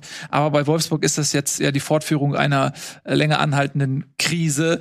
Man hat ja sogar einen guten Saisonstart gehabt. Das darf man ja bei Wolfsburg nicht vergessen. Man ist ja sogar noch gut in die Saison gestartet. Das ist man so ein ist sportlich auch im Pokal weitergekommen. Ne? Sportlich, ja. Ein Unentschieden mhm. in den letzten neun Spielen bei acht Niederlagen. Ja, und das ist ähm, genau die gegenläufige Bilanz zur Eintracht, wenn man so will. Und die spült Wolfsburg jetzt also auf Platz 13. Und da ich will jetzt nicht vom Abstieg reden und so weiter, aber so oder so ist das, äh, Nico, verdammt besorgniserregend, was da in Wolfsburg passiert. Das ist mir vollkommen egal. Ich finde so lustig, dass offensichtlich bei Eddie wirklich, weil er kann das immer so aus der Hüfte schießen, dieser, dieser Tab seit gefühlt der fünf Wochen auf ist. Das ist die einzige Seite. Der hat so zwei Seiten. Die eine ist nicht, die eine ist nicht familienfreundlich und die andere ist die, äh, die Statistik von VfL Wolfsburg. Die volle Wolfsburg-Seite ist nicht familienfreundlich. das ist so großartig. Aber ich habe an der Stelle eine Frage, weil wir hier in so einer Runde sind und ja dann auch schon. Aber es sind ähm, äh, sieben Niederlagen und ein Unentschieden. Was? Ja, ja, das kommt, da kommt noch die eine, da kommt noch das eine Relikt. Der nimmt immer noch ein Testspiel mit dazu. So. Das haben sie auch verloren. Okay. Äh, Eddie, Eddie nimmt jede Niederlage, die er kriegen kann. Jetzt hast du, jetzt hast du ihn ja am, äh, Rally, jetzt hast du ihn ja auch getroffen am Freitag. So, was, Wen? was war dein ein? Äh? Wen? Ja, du, ihn, es wird auch noch ihm gesagt. ja, genau. Nee, aber ja. Mich, mich interessiert mal, hast du das Gefühl, du bist auf einen Typen, du hast ihn ja auch sicherlich mal zu Bremer Zeiten getroffen, der schon ähnlich verzweifelt war der Situation gegenüber? Oder ist es eine andere Situation, in der Kofeld gerade steckt, obwohl er genauso viele Spiele mit Wolfsburg verliert, wie er es mit Bremen macht? Also die Frage hat er eigentlich selbst äh, im, im, im Nachgang des Spiels beantwortet, als er das nicht mit der Situation in Bremen vergleichen wollte. Ähm, das, ist das, ja seine, das ist ja seine Version. Ich will deine Version hören. Äh, lass mich erstmal ausführen, was er gesagt hat. Als er, also er sagte, dass das in Bremen natürlich über einen längeren Zeitraum gewachsen ist und so weiter. Ähm, und er jetzt in ähm, Wolfsburg auch auf Dinge trifft, die er nicht zu verantworten oder äh, von denen er vieles nicht zu verantworten hat. Da gebe ich ihm auch recht. Also er war nicht für die Kaderzusammenstellung verantwortlich und so weiter, sondern er hat am 11., 10. Spieltag übernommen also quasi einen, einen fertigen Kader. Ähm, da gebe ich ihm recht. Wo in, in dem Punkt, in dem ich ihm nicht recht gebe, ähm, und was das größte Problem der, der Wolfsburger ist, ist die Tatsache, wie einfach es ist, gegen Wolfsburg Tore zu erzielen. Und da ist er meiner Meinung nach sehr wohl für verantwortlich. Also nach ähm, sechs, sieben, acht Wochen mit einer Mannschaft kann ich schon zumindest so gewisse Dinge erwarten. Und wenn ich mir die Gegentore ähm, gegen Köln anschaue und wenn ich mir vor allem auch die Gegentore eins und zwei gegen die Bayern anschaue, dann ist, sind das immer wiederkehrende ähm, Automatismen und Mechanismen, ähm, die mir für die ich tatsächlich ähm, den Trainer verantwortlich mache, weil er ist derjenige, der den Spielern auch Sachen vorgibt. Und kommen wir zum Thema Köln. Wenn ich jetzt hier in die Runde reinfrage, wie erzielt, wie erzielt Köln Tore und wer erzielt sie? So mal ganz plakativ. Natürlich ist ein bisschen mehr, aber ganz plakativ. Wie erzielt Köln Tore? Flanke auf Modest. Der trifft auf jedem Schützenfest. So. Was, was passiert in der 88. oder 89. Minute beim VfL Wolfsburg gegen Köln? Flanke auf Modell. Ja, nee, warte. Ja, Köln ja, genau. hat mega Aber viel Zeit, den Flankenspieler in, oder den, den Flankenmenschen in Position, ich weiß nicht, wer die Flanke geschlagen hat, weiß ich jetzt nicht auswendig, in Position zu bringen auf der rechten Seite. Kein Rausrücken, kein Flanke verhindern. Und im Zentrum, in der 88. steht Modest, fünf Meter vor dem Tor, ohne Körperkontakt und köpft den Ball rein.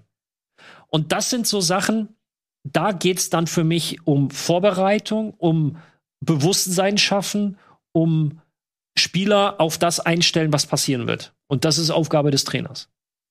Und viel mehr, Entschuldigung, Steffen Baumgart, 1. FC Köln, viel, auf viel mehr musst du nicht aufpassen. Dann nimmst du Köln schon mal 60, 70 Prozent ihrer, ihrer Torwahrscheinlichkeit. Und das haben sie halt nicht geschafft. Und das war gegen Bayern genauso. Und das war in den Wochen davor auch so. Das ist einfach viel zu leicht, Tore zu erzielen. Und da sind wir noch gar nicht beim Spiel nach vorne. Mhm. Und dann schau dir einfach nur die, die, die 0423 02 13 03 13 02. Ja. Wird schwer. Also 04, das letzte hast du noch vergessen. Ach, nee, ich habe mit 04 angefangen. Also, du hast mit 04. Mhm. Wenn man jetzt mal ähm, Parallelen zieht zu Werder Bremen in der letzten Saison. Äh, Werder Bremen hat Torverhältnis gehabt von minus 21. Aber dann sind wir doch. Äh, ich will ganz kurz sagen, ich meine, ja. dieses Muster, dass ja. man viele Gegentore kassiert. Genau darauf. Das ist ja jetzt auch etwas, jetzt haben wir vorhin drüber gesprochen, wofür steht Tedesco nach einer Saison mit Schalke, wofür steht Kofeld? Zumindest nicht für wenig Gegentore. Ich meine, Nico und, und auch Marc, ähm, wie, wie genervt wart ihr von mir, wenn ich euch gefragt habe, wie bereit ist man, ein Tor zu verhindern? Ich glaube, wir haben nach jedem Spieltag diese Diskussion bei WhatsApp geführt, weil es halt immer ja, wieder zu sehen war. Nico. Ey, also, also um, um da vielleicht mal so ein kleines bisschen aufzuräumen, alles, was äh, im Zusammenhang mit diesem Trainer und der Werder Bremen-Situation zu diesen Zeiten ähm, quasi bei Fans passiert ist es, glaube ich, die, die, bittere Verzweiflung, irgendetwas zu finden, das dir hilft. Und äh, die 50-50-Chance, entweder du bleibst beim Trainer oder du bleibst nicht beim Trainer. Und die, die sich dafür entschieden haben, beim Trainer zu bleiben, sind halt sehenden Auges mit dem untergegangen.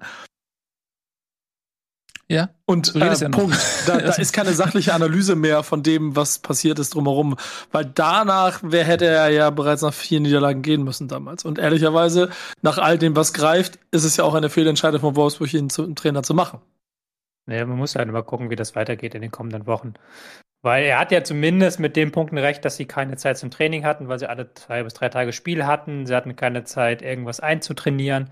Klar hast du das jetzt auch nicht unbedingt im Januar, du hast jetzt nur diese eine Woche und dann Ende Januar ist, glaube ich, nochmal eine spielfreie Woche, wo du ein bisschen Zeit hast. Aber man hat zumindest keinen ähm, Champions League, Europa League Spieltag mehr unter der Woche. Das heißt, man hat schon ein bisschen mehr Zeit und dann muss man sehen, ob da irgendwie eine Idee reinkommt in das Spiel, weil das war jetzt einfach nur hinten stehen gegen Bayern und darauf hoffen, dass die Bayern kein Tor schießen und die Bayern haben vier geschossen.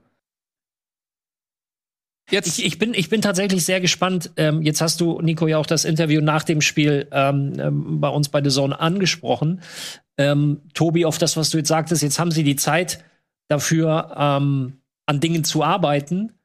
Ähm, und die Moderatorin Laura von Torra hat ihn auch darauf angesprochen, was denn jetzt so seine Dings sind. Und die ersten drei Punkte, die er genannt hat, waren offensiv. Mhm. Okay, wenn das deine Philosophie ist, also dass du offensiv denkst, dass du aktiv denkst, fair enough. Aber wenn ich 44 Gegentore in den letzten fünf Spielen bekomme. 44? Ja, okay. Sarkasmus funktioniert nicht nur im Internet nicht. Nein, sorry. Ja. Keine Chance. Okay, wenn ich, wenn ich über zwei Gegentore. Das ist eine Fachsendung hier. Wenn ich, Ja, wenn ich über zwei Gegentore pro Spiel im Schnitt bekomme, ja, aber vielleicht, vielleicht, bin ich auch zu, zu konservativ und sicherheitsdenkend. Nee, Ralle, ich, ich muss dir ehrlich sagen, ich habe ja mittlerweile eine, eine, einen Abstand davon. Und der, der zieht genauso bei Werder Bremen, genauso wie ich es jetzt bei Wolfsburg sehe. Und alles, was du dazu sagst, kann ich nachvollziehen. Ich kann auch nicht verstehen, wie man genau diese Situation zum Tor kommen lässt, weil das der einzige Weg ist, wie Köln Tore machen kann, wenn sie nicht weiter wissen. Das, den, den Rest des Spiels haben sie ja das alles gut im Griff gehabt und hätten sich dann ja auch diesen Punkt irgendwie dann auch verdient mit dem Fußball, den sie gespielt haben. Ähm, nochmal, nochmal, der Ansatz ist legitim. Absolut. Ja. Ich sehe nur bei den Problemen, die der VfL Wolfsburg hat, sehe ich andere Ansätze oder andere Prioritäten. Mhm. Ähm, und dafür hat er jetzt eine Woche Zeit. Und wenn er die nicht nutzt, dann ist er am 18. Spieltag geköpft. Bin ich mir ehrlich, also ist auch die einzige Option, oder nicht? Frage in die Runde. Die lassen ja nicht zehn Spiele in Folge verlieren. Naja, hm. es kommt drauf an, wie man intern das bewertet, wenn man das Gefühl hat, dass er da Einfluss drauf nehmen kann. Ich bin mir da nicht so sicher. Also ich weiß es nicht. Eigentlich kann man es nicht machen. Auf der anderen Seite haben, hat, haben sie jetzt beide, also Hütter nehme ich da mit rein, haben beide Rückendeckung von ihren Managern gekriegt, ähm, der das Vertrauen zugesprochen bekommt. Dann kannst du es eigentlich nicht nach einer weiteren Niederlage direkt wieder entziehen. Also ich bin, also das ist ja Worst Case. Du hast eine Winter, auch wenn die nicht lang ist, ja. und machst es dann nach dem ersten Spiel der Winterpause. Also das ist ja. Dann musst du es direkt jetzt machen, einem neuen Trainer die Chance geben, mit dieser Mannschaft zu trainieren. Ich denke, es kommt auch auf die Art und Weise an, wie sie halt auch dann sich präsentieren. Ähm, und ich glaube, Wechhorst hat auch noch mal ähm, eine Lanze gebrochen für Kofeld öffentlich und ähm, ja, ist natürlich schwer immer von außen. Die Frage ist, wie lange er noch da ist. Das, äh, also Wechhorst. Ja, ja. Ja gut, die werden ja wohl nicht im Winter verkaufen. Ah. Doch, die haben jetzt noch mal, ich habe es gerade eben, also die Überschrift habe ich nur gelesen, dass sie den Preis noch mal gesenkt haben. Für jetzt hat Winter. sich, glaube ich, äh, Lukas Menscher fällt eventuell für die gesamte Saison aus. Äh, also es würde mich doch sehr wundern, wenn die jetzt auch noch äh, in der Phase, in der sie jetzt gerade sind, noch Wechhorst abgeben. Gut, man weiß es nicht, aber ähm, also wenn er sich nicht verletzt hätte, wäre er weg. Ja. Mhm. Das ist also der einzige ich, Grund, warum er noch da bleibt. Gegen wen, ich gucke jetzt gerade mal, gegen wen spielt denn Wolfsburg überhaupt als nächstes? Als nächstes, ähm, okay, das ist ein Freundschaftsspiel in Bochum. Ne? Okay. Das ist natürlich schon so ein Spiel in Bochum und gegen Hertha jetzt als nächstes. Das sind zwei Spiele, wo du ähm, natürlich auch den Turnaround schaffen kannst oder vielleicht auch schaffen musst. Sagen wir mal, die gewinnen beide Spiele sechs Punkte, dann sind sie wieder, das ist halt das Schöne an dieser Tabelle, dann sind sie wieder im oberen Drittel der Tabelle, dann ist alles gut. Aber ich sag mal, wenn er jetzt gegen Bochum und Hertha nicht mindestens vielleicht vier Punkte holt, kann ich mir schon vorstellen, dass dann da doch noch mal was passiert. Sicherlich hat die Art und Weise äh, ja. spielt sicherlich auch eine Rolle, inwiefern man dann eine Weiterentwicklung erkennt. Ich glaube, du kannst immer mal dann das Pech haben, dass du auch in Bochum mal verlierst. Ähm, das ist nicht so einfach, in Bochum zu gewinnen.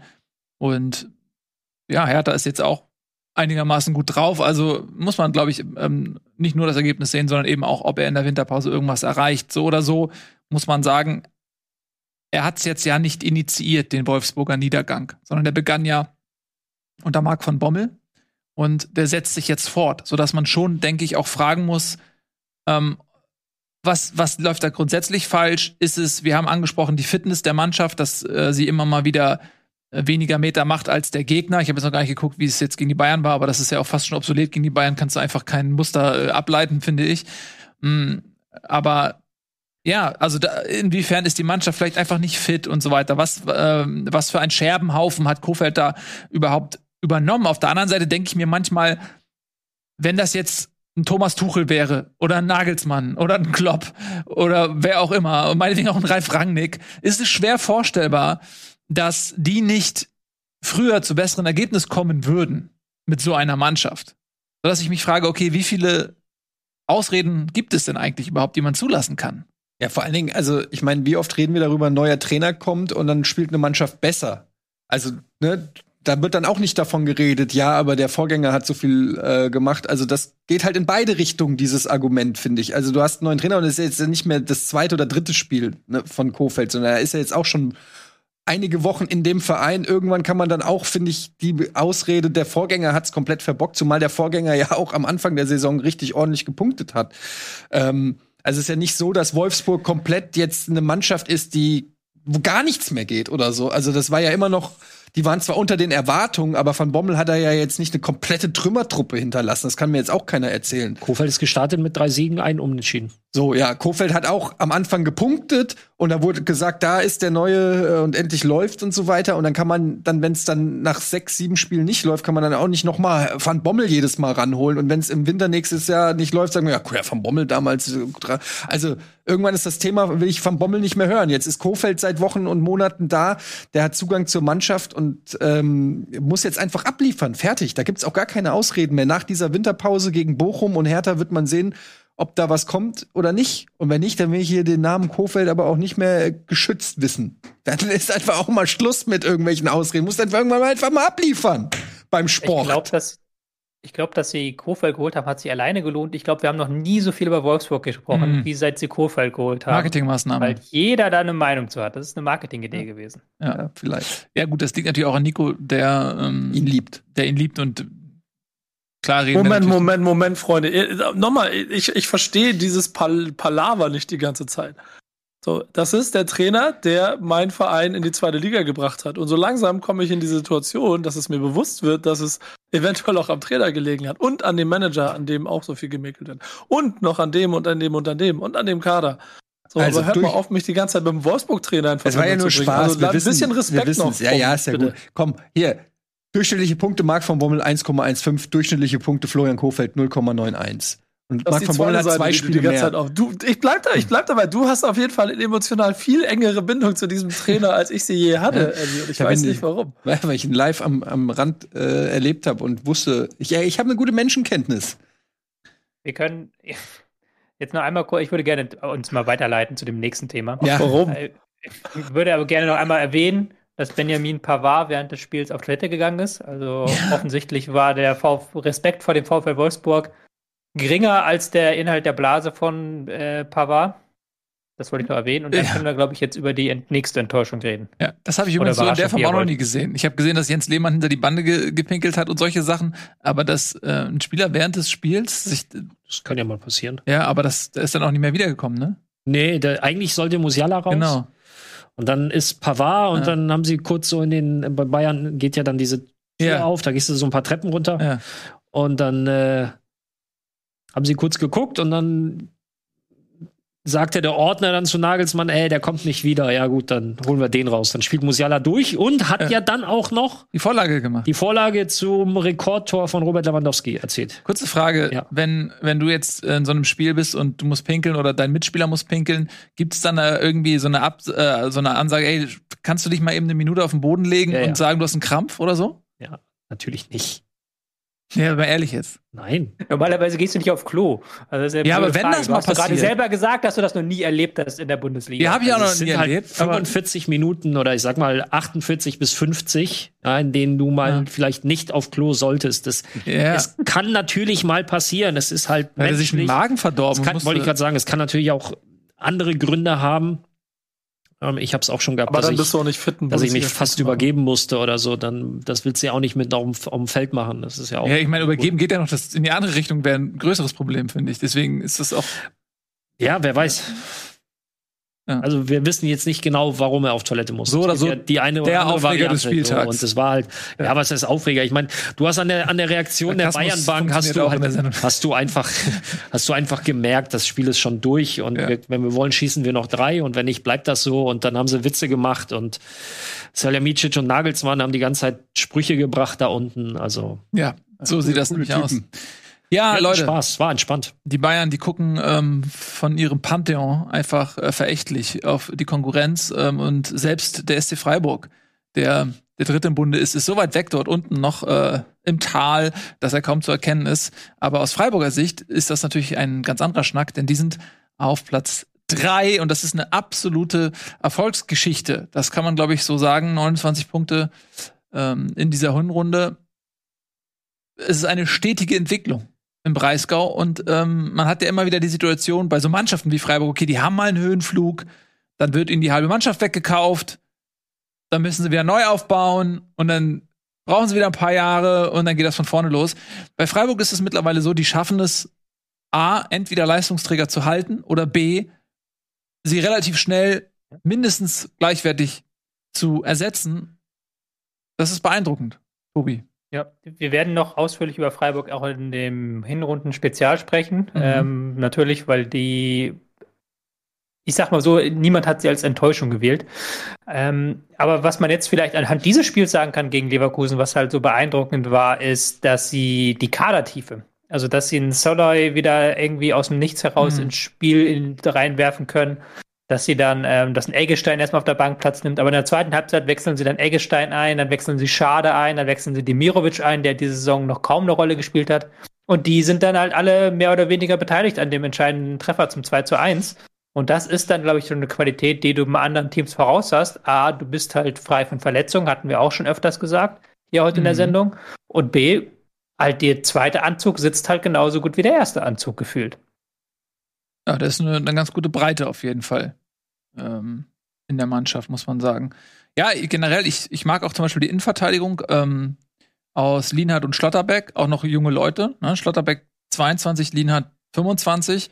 Mm, und ja, also da finde ich, sind sie sehr gut aufgestellt. Die beiden sind auch noch sehr, sehr torgefährlich. Über Standards haben wir gesprochen, mm, in denen Freiburg sehr gut ist. Das Gladbach-Spiel mal als ähm, ja, positivsten Ausreißer, glaube ich, in dieser Kategorie nochmal zu nennen ähm, ja, das ist, das ist eine gute Mannschaft. Und das, ähm, ich weiß nicht, ob sie jetzt am Ende der Saison auf Platz drei liegen, aber auf jeden Fall äh, glaube ich, dass es jetzt nicht mehr diesen großen Einbruch geben wird. Also die können tatsächlich, ähnlich wie Frankfurt letztes Jahr, vielleicht sogar mal ähm, mit ein bisschen Glück versuchen mal ähm, in die Champions League zu kommen. Also das ist natürlich noch eine lange Saison jetzt vor uns, ne?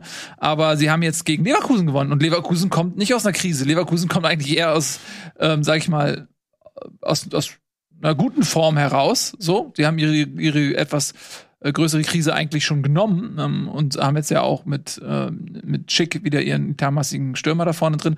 Also das, äh, wie, wie habt ihr denn dieses Spiel gegen Leverkusen jetzt gesehen, um mal daran ein bisschen zu arbeiten? Ich, ich würde dir in einem Punkt so einen Tick widersprechen, dass Leverkusen nicht aus einer Krise kommt. Die haben jetzt dreimal hintereinander ein, äh, 0 zu 2 aus der Hand gegeben. Äh, ein, mhm. ein 2 zu 0. Ja, gut. Das ist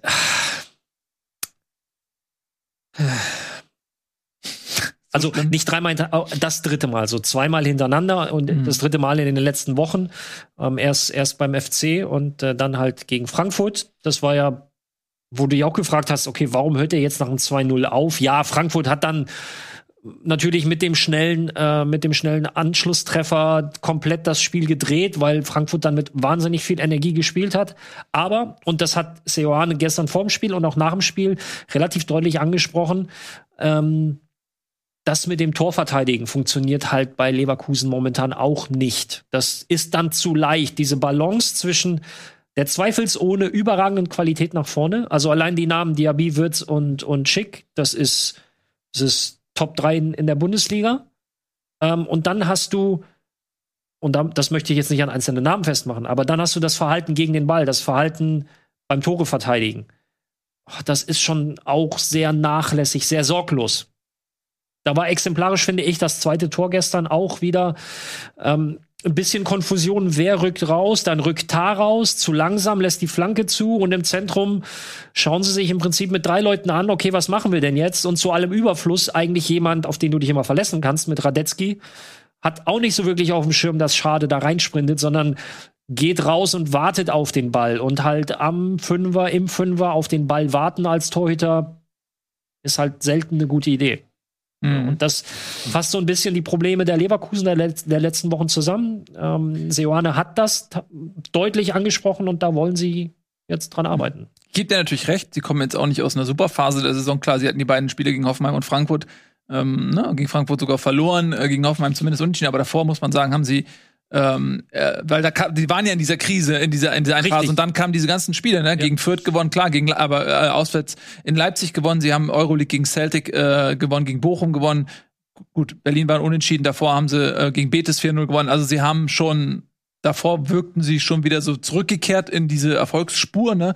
Klar, die letzten drei Spiele ähm, gebe ich dir recht, die waren natürlich dann ähm, nicht mehr so berauschend, aber ich wollte eigentlich auch darauf hinaus, das richtig einzuordnen, was die Freiburger da geleistet haben, um zu zeigen, äh, es, äh, ne, die Frage ist ja auch immer, gegen wen spielst du da gerade? Und mein Gefühl war eben nicht, dass Leverkusen jetzt, und deswegen habe ich das gesagt, in der Situation ist, wo jeder mal gegen Leverkusen gewinnen kann, weil sie einfach offensichtlich gerade ähm, in der Krise sind, sondern also, das war durchaus ein ähm, Spiel, was Freiburg nicht geschenkt wurde, sondern das war ein Sieg aus eigener Kraft heraus auch. Genau, und da, äh, das, da erzähle ich jetzt mal ein bisschen aus dem Nähkästchen. In äh, Freiburg hat man sich genau auf das vorbereitet. Sie wussten natürlich um die offensive Qualität der Leverkusener.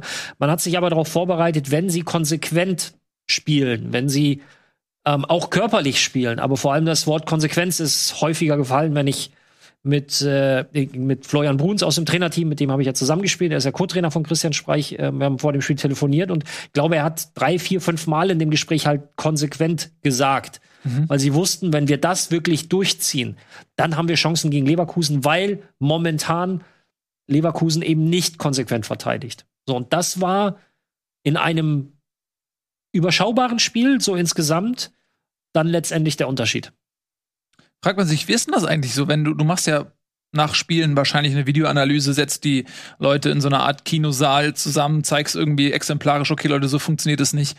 Wie kann das sein, dass eine Mannschaft, die solche erfahrenen Profis auch noch in ihren Reihen hat, ja, also gerade in der Innenverteidigung sind ja durchaus äh, gestandene Leute. Warum kannst du in eine Phase kommen, wo du, wo du mir jetzt sagst, die verteidigen nicht konsequent? Ja, wie, wie, äh, wie erfahren ist denn die Abwehr von Leverkusen wirklich? Ich meine, guck mal, Frimpong. 21. Ja, dem ich wirklich noch mit die wenigsten, äh, also Vorwürfe machen wir sowieso niemandem, aber dem ich mit am wenigsten ankreiden würde. Dann hast du gestern zumindest äh, Kosunu, Tapsoba die letzten Wochen. Ja.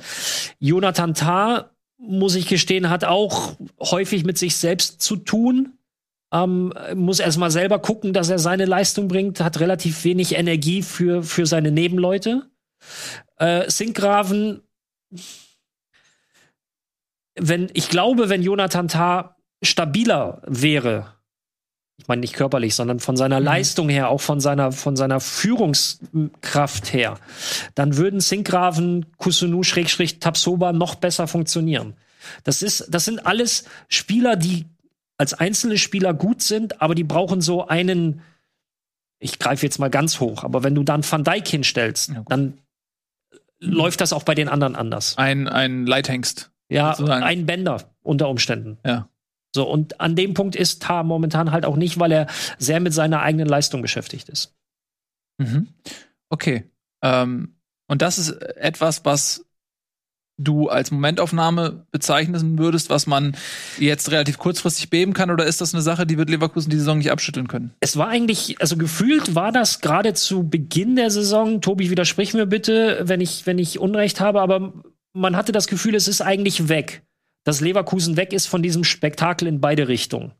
Also ich fand, dass es unter Seoane äh, häufiger ähm, ja, bei einem jungen wilden Etienne Gardet mit 22 würde man sagen, er hat seine Frau kennengelernt und ist jetzt gesettelter.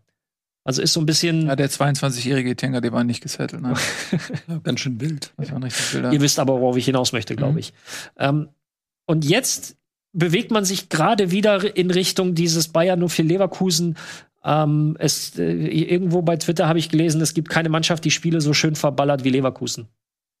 Also, wo du, wo du einfach weißt, ey, das ist geil nach vorne, aber irgendwie schaffen sie es immer, dann doch noch mal zwei zu kassieren. Und das ist in den letzten Wochen wieder mehr geworden, als es vielleicht mhm. in den ersten 10, 12 Wochen der Bundesliga der Fall war.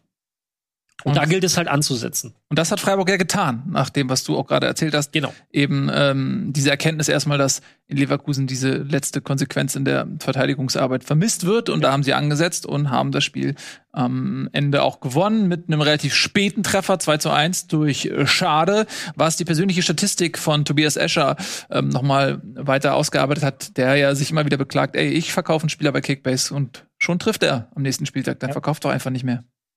Auf Twitter habe ich geschrieben, es waren 15 Spieler, die ich an einem Spieltag verkauft habe und die dann am nächsten Spieltag ein Tor geschossen haben. Da habe ich ein bisschen übertrieben, es waren tatsächlich nur 13. Aber Aha. ich finde auch, das ist schon eine, eine krass genug Statistik, dass ich einfach 13 Spieler, die am Spieltag danach getroffen haben. Das heißt, das sind halt ungefähr mal eben ja, 1500 Punkte bestimmt, die ich einfach so wegtransferiert habe, weil ich halt, ich, ich habe, ich verstehe ein bisschen was vom Fußball, aber ich bin ein sehr, sehr, sehr, sehr schlechter Manager. Also ich verkaufe immer die falschen Spieler und ich vertraue mhm. ihnen immer. Entweder früher habe ich immer viel zu lange die Spieler gehalten und jetzt habe ich irgendwie mhm. Toschi ständig die Mannschaft aus und das ist auch falsch. Also weißt du, auf wen das ja, auch Schade zutrifft? hat auf jeden Fall getroffen. Auf alle anderen? Nein, äh, auf Schmatke aus der Sicht von Modest. Denn ähm, das hat Modest ja auch klar gemacht, nachdem er VfL Wolfsburg ähm, noch weiter in die Krise geschossen hat. Da hat er ein Interview gegeben, sehr denkwürdig, in dem er gegen äh, Schmatke nachgetreten hat, äh, mit dem er ja zu seiner Kölner Zeit überhaupt gar keine guten Erfahrungen gemacht hatte. Und daher nehme ich diese Überleitung, die du mir gerade angeboten hast, und wir reden mal über Köln. Äh, da hat nämlich Modest wieder zugeschlagen, ähm, hat den Siegtreffer gegen den VfB Stuttgart kurz vor Schluss erzielt. Ralf, du hast ja gerade gefragt, wie läuft das bei Köln? Wer schießt die Tore? Anthony Modest. ähm, äh, ja, so ist es ja. War ja auch nicht sein erstes Tor. Das andere wurde noch aberkannt. Ähm, wegen Abseits. Also ich glaube, drei Tore hat Köln insgesamt geschossen. Die ersten zwei wurden dann aberkannt, teilweise knapp. Und ja, am Ende hat es jetzt aber doch gereicht gegen Stuttgart. 1 zu 0, kurz vor Schluss. Und für mich ist Köln, das äh, werde ich auch gesagt haben, wenn wir über, ähm, wenn wir das, diese Halbsaisons-Fazit-Sendung machen. Ist das ein Wort, was man so ja. durchgehen lassen kann? Ja. ja. Äh, werde ich das auch gesagt haben, dass Köln eine sehr große Überraschung ist. Ähm, was ist denn mit dem VfB Stuttgart? Äh, da kommen jetzt viele Verletzte zurück, aber noch nicht wieder alle. Dann bin kann man dieses Spiel kann ich bei dem, was Etienne über Wolfsburg gesagt hat. Ja. Ich bin sehr gespannt auf die ersten zwei, drei Spiele der Rückrunde. Mhm. Ich glaube, die werden auch ganz, ganz entscheidend für den weiteren Verlauf sein. Für Stuttgart jetzt. Ja, ja. Ich glaube, du kannst halt, was Ralf vorhin über den VfL Wolfsburg gesagt hat, bei diesem Tor von Modest in der mhm. Nachspielzeit. Das mhm. kannst du ja eins zu eins auf Stuttgart übertragen, weil das war ja genau dasselbe Prinzip. Mhm. Also, dass sie halt auf Außen nicht verteidigt haben. Ähm, wer war es da? Ich weiß auch nicht, wer das war. War es Schmitz oder wer da die, hat die Flanke geschlagen? Nee, äh, Kingsley Schindler. Ja. Schindler, ja. Und dann in der Mitte Modest völlig frei. Das ist ja eins zu eins genau das, was wir beim VfL Wolfsburg erlebt haben. Und da wird es dann halt kritisch, wenn du halt solche Tore fängst. Was halt bei Stuttgart super interessant ist, ist, dass die ähm, immer weiter versuchen, ihrem Stil treu zu bleiben. Also wirklich jeden Angriff flach hinten heraus aufbauen, immer wieder Dreiecke bilden, immer wieder gucken, dass sie das Spiel mit flachen und nicht mit langen Bällen eröffnen. Habe ich auch ein bisschen diskutiert mit Noah am Wochenende, unserem VfB Stuttgart-Fan und Kollegen, der, der am Verzweifeln ist. Weil natürlich, wenn du Fan bist und deine Mannschaft steckt im Abstiegskampf und es wird halt jedes Ding hinten flach rausgespielt und dann gehen halt pro Spiel vier bis fünf Dinger verloren, unter anderem auch vor dem 0 zu 1 gegen Köln. Das kann nicht zur Weißblut treiben. Ich bin mir aber nicht sicher, ob du mit diesem Kader eine andere Spielidee verfolgen kannst. Du kannst eigentlich wirklich nur darauf hoffen, dass die zahlreichen Verletzten irgendwann wieder da kommen und dass du halt eben dann nicht mit Förster auf Außenverteidiger spielen musst, weil halt eben äh, Silas nicht länger als 30 Minuten kann, weil halt ein Sosa fehlt, weil halt ein Kalajdzic vorne fehlt. Ja. Ich habe auch ein bisschen das Gefühl, dass. Achso. Nee, bitte, Nico, bitte, bitte. Ich meine nur, ich hatte auch das Gefühl, dass das so der. Ähm, Gerade bei Mannschaften in dieser Tabelle, die ja so absurd aussieht, wie sie im Moment sich darstellt, der entscheidende Faktor ist, wenn du vorne diesen Go-To-Guy nicht hast, ähm, gibt es eigentlich kaum Mannschaften, die davon nicht, also die, die das kompensieren können. Und du merkst, wie Stuttgart und Trainer und System die ganze Zeit darauf warten, dass wieder der Abnehmer davon in der Mitte funktioniert. Ja. Ich und mein, da ist. Top-Torschütze Mafropanos mit vier Toren, dann kommt Kempf mit drei Toren, also die beiden ja. Endverteidiger als Top-Torschützen.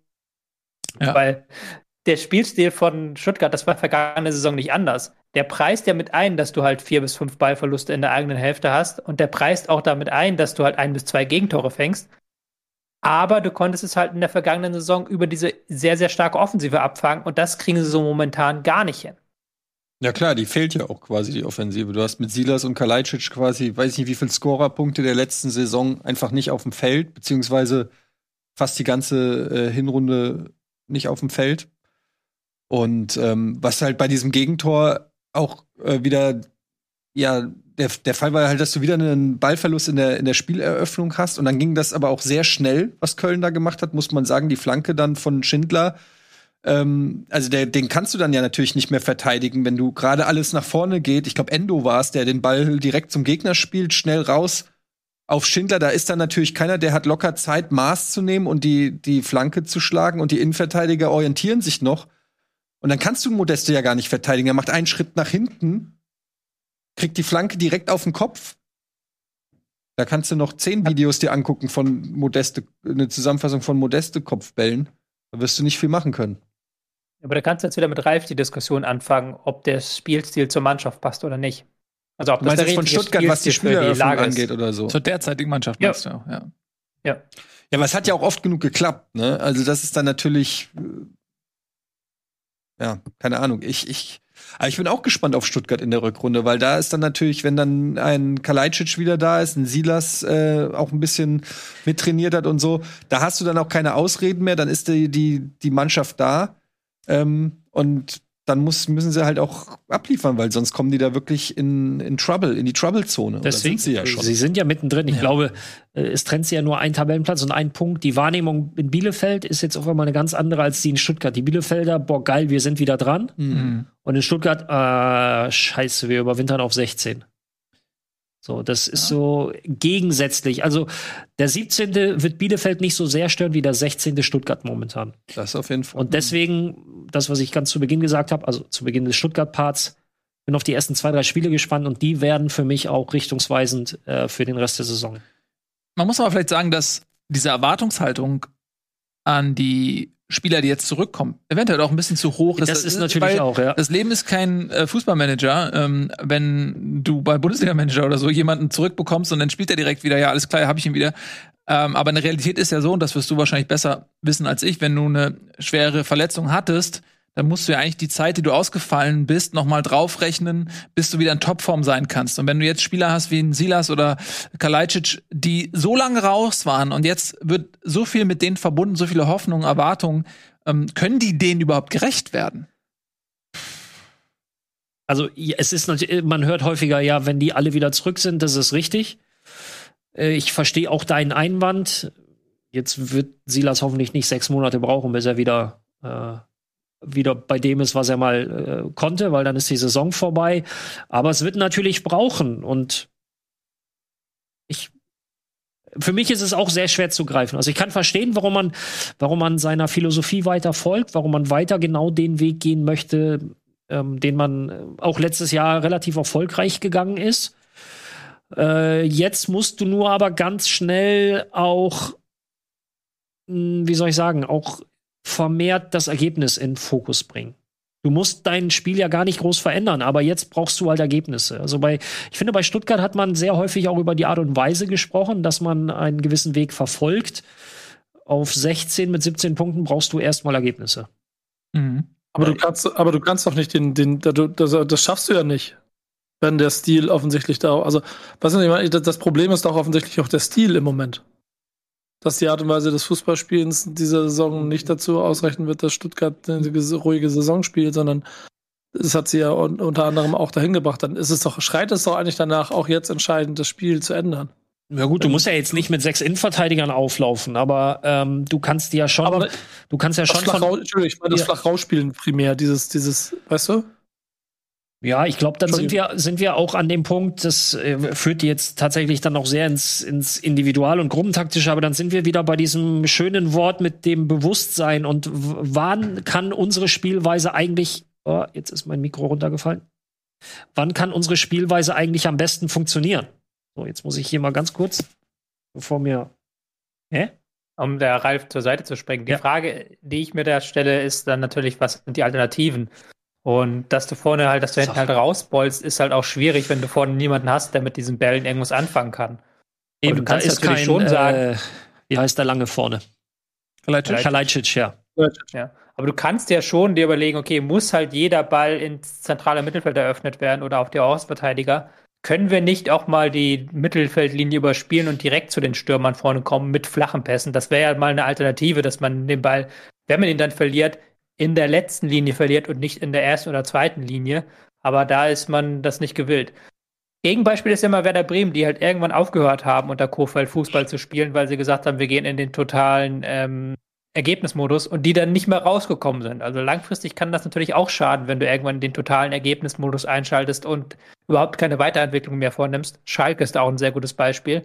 Deswegen bin ich sehr, sehr gespannt, ob das bei Stuttgart funktioniert und ob sie da wieder zurückfinden in die Spur. Spannend, ja. Im Übrigen, äh, ich weiß, das waren jetzt nur die ersten Spieltage, aber weil wir gerade über Wolfsburg und Stuttgart gesprochen haben, ich habe hier Tabellenführung Bundesliga 21-22. Erster Spieltag Stuttgart, zweiter bis vierter Spieltag Wolfsburg. Und seitdem halt. Das muss nichts heißen. HSV Nein, ist damals mit sechs Punkten gestartet. Ich, ja. Bremen ist auch mit sechs Punkten gestartet im Abstiegsjahr, oder? Ich meine, also es ist, äh, ja, natürlich. ja. Ich habe ja gesagt, das waren die ersten Spiele. Ich musste nur, weil das war jetzt, ist mir hier vor, vor die Augen gefallen. Ja. Ja, Ähm, Rechner steigen sie jetzt ab. Beide. Ist möglich. Möglich, ja. Möglich ist vieles. möglich. Gut. Machen wir noch ein bisschen weiter und ähm, schauen mal, welche Spiele wir noch haben. Äh, unter anderem nämlich Hoffenheim gegen Gladbach.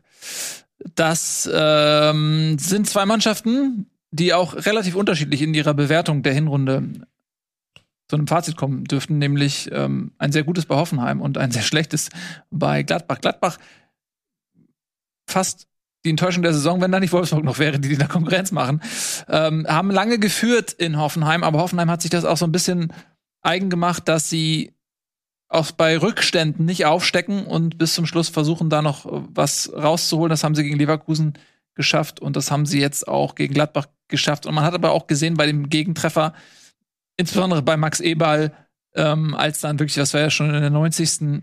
plus eins, ne, der, der Treffer zum 1 zu 1, ja, dass da die Nerven auch blank liegen, ne? Also Eberl konnte das gar nicht akzeptieren, dieses Tor.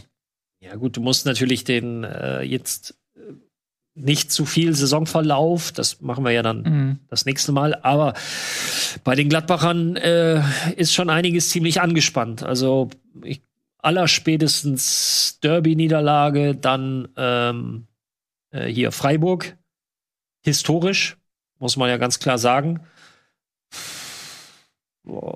Plus die vielen oder die großen, die vielen Erwartungen, die ich würde mal sagen, nicht ganz so eingetroffen sind oder die sich nicht ganz so erfüllt haben, wie man äh, sich das von Gladbacher Seite gewünscht hat.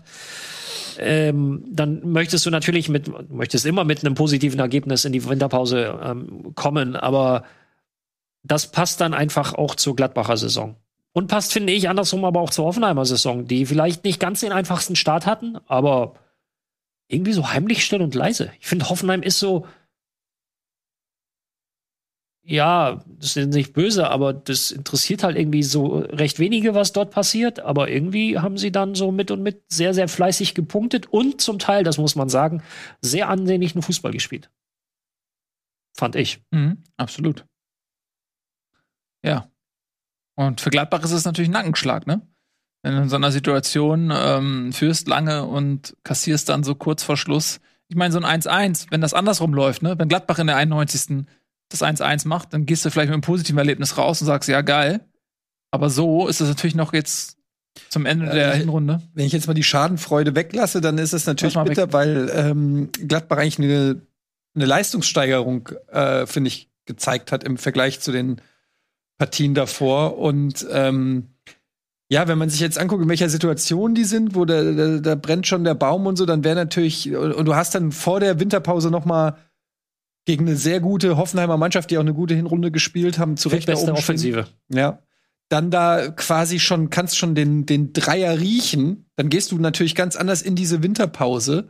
Und dann kriegst du noch mal ähm, kurz vor Ende so einen so einen Nackenschlag. Das ist richtig bitter. Das ist, äh, das ist dann jetzt auch ähm, hart für die Mannschaft, die nach wie vor, finde ich, hat Gladbach zumindest von den Namen her eine, eine ziemlich krasse Qualität. Also, ähm, aber die haben sich halt irgendwie so in so ein Loch gespielt. Also da fehlt einfach das Selbstvertrauen.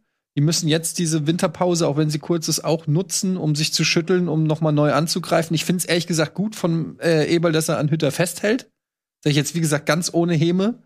Ähm, weil ähm, bei aller Wut, die ich immer noch in mir spüre für diesen Trainer, weiß ich auch um seine Qualitäten und dass er äh, fachlich und äh, ja von dieser natürlichen Autorität her äh, schon auch jemand ist, der da einen Weg finden kann. Das glaube ich schon. Allerdings muss die Mannschaft ihm auch folgen. Und das kann ich halt von außen hin nicht so richtig einschätzen, wie man da zum Trainer steht und warum offensichtlich da gewisse Sachen nicht klappen. Ähm, ja, es ist sehr schwer zu beurteilen, was da in Gladbach gerade äh, los ist.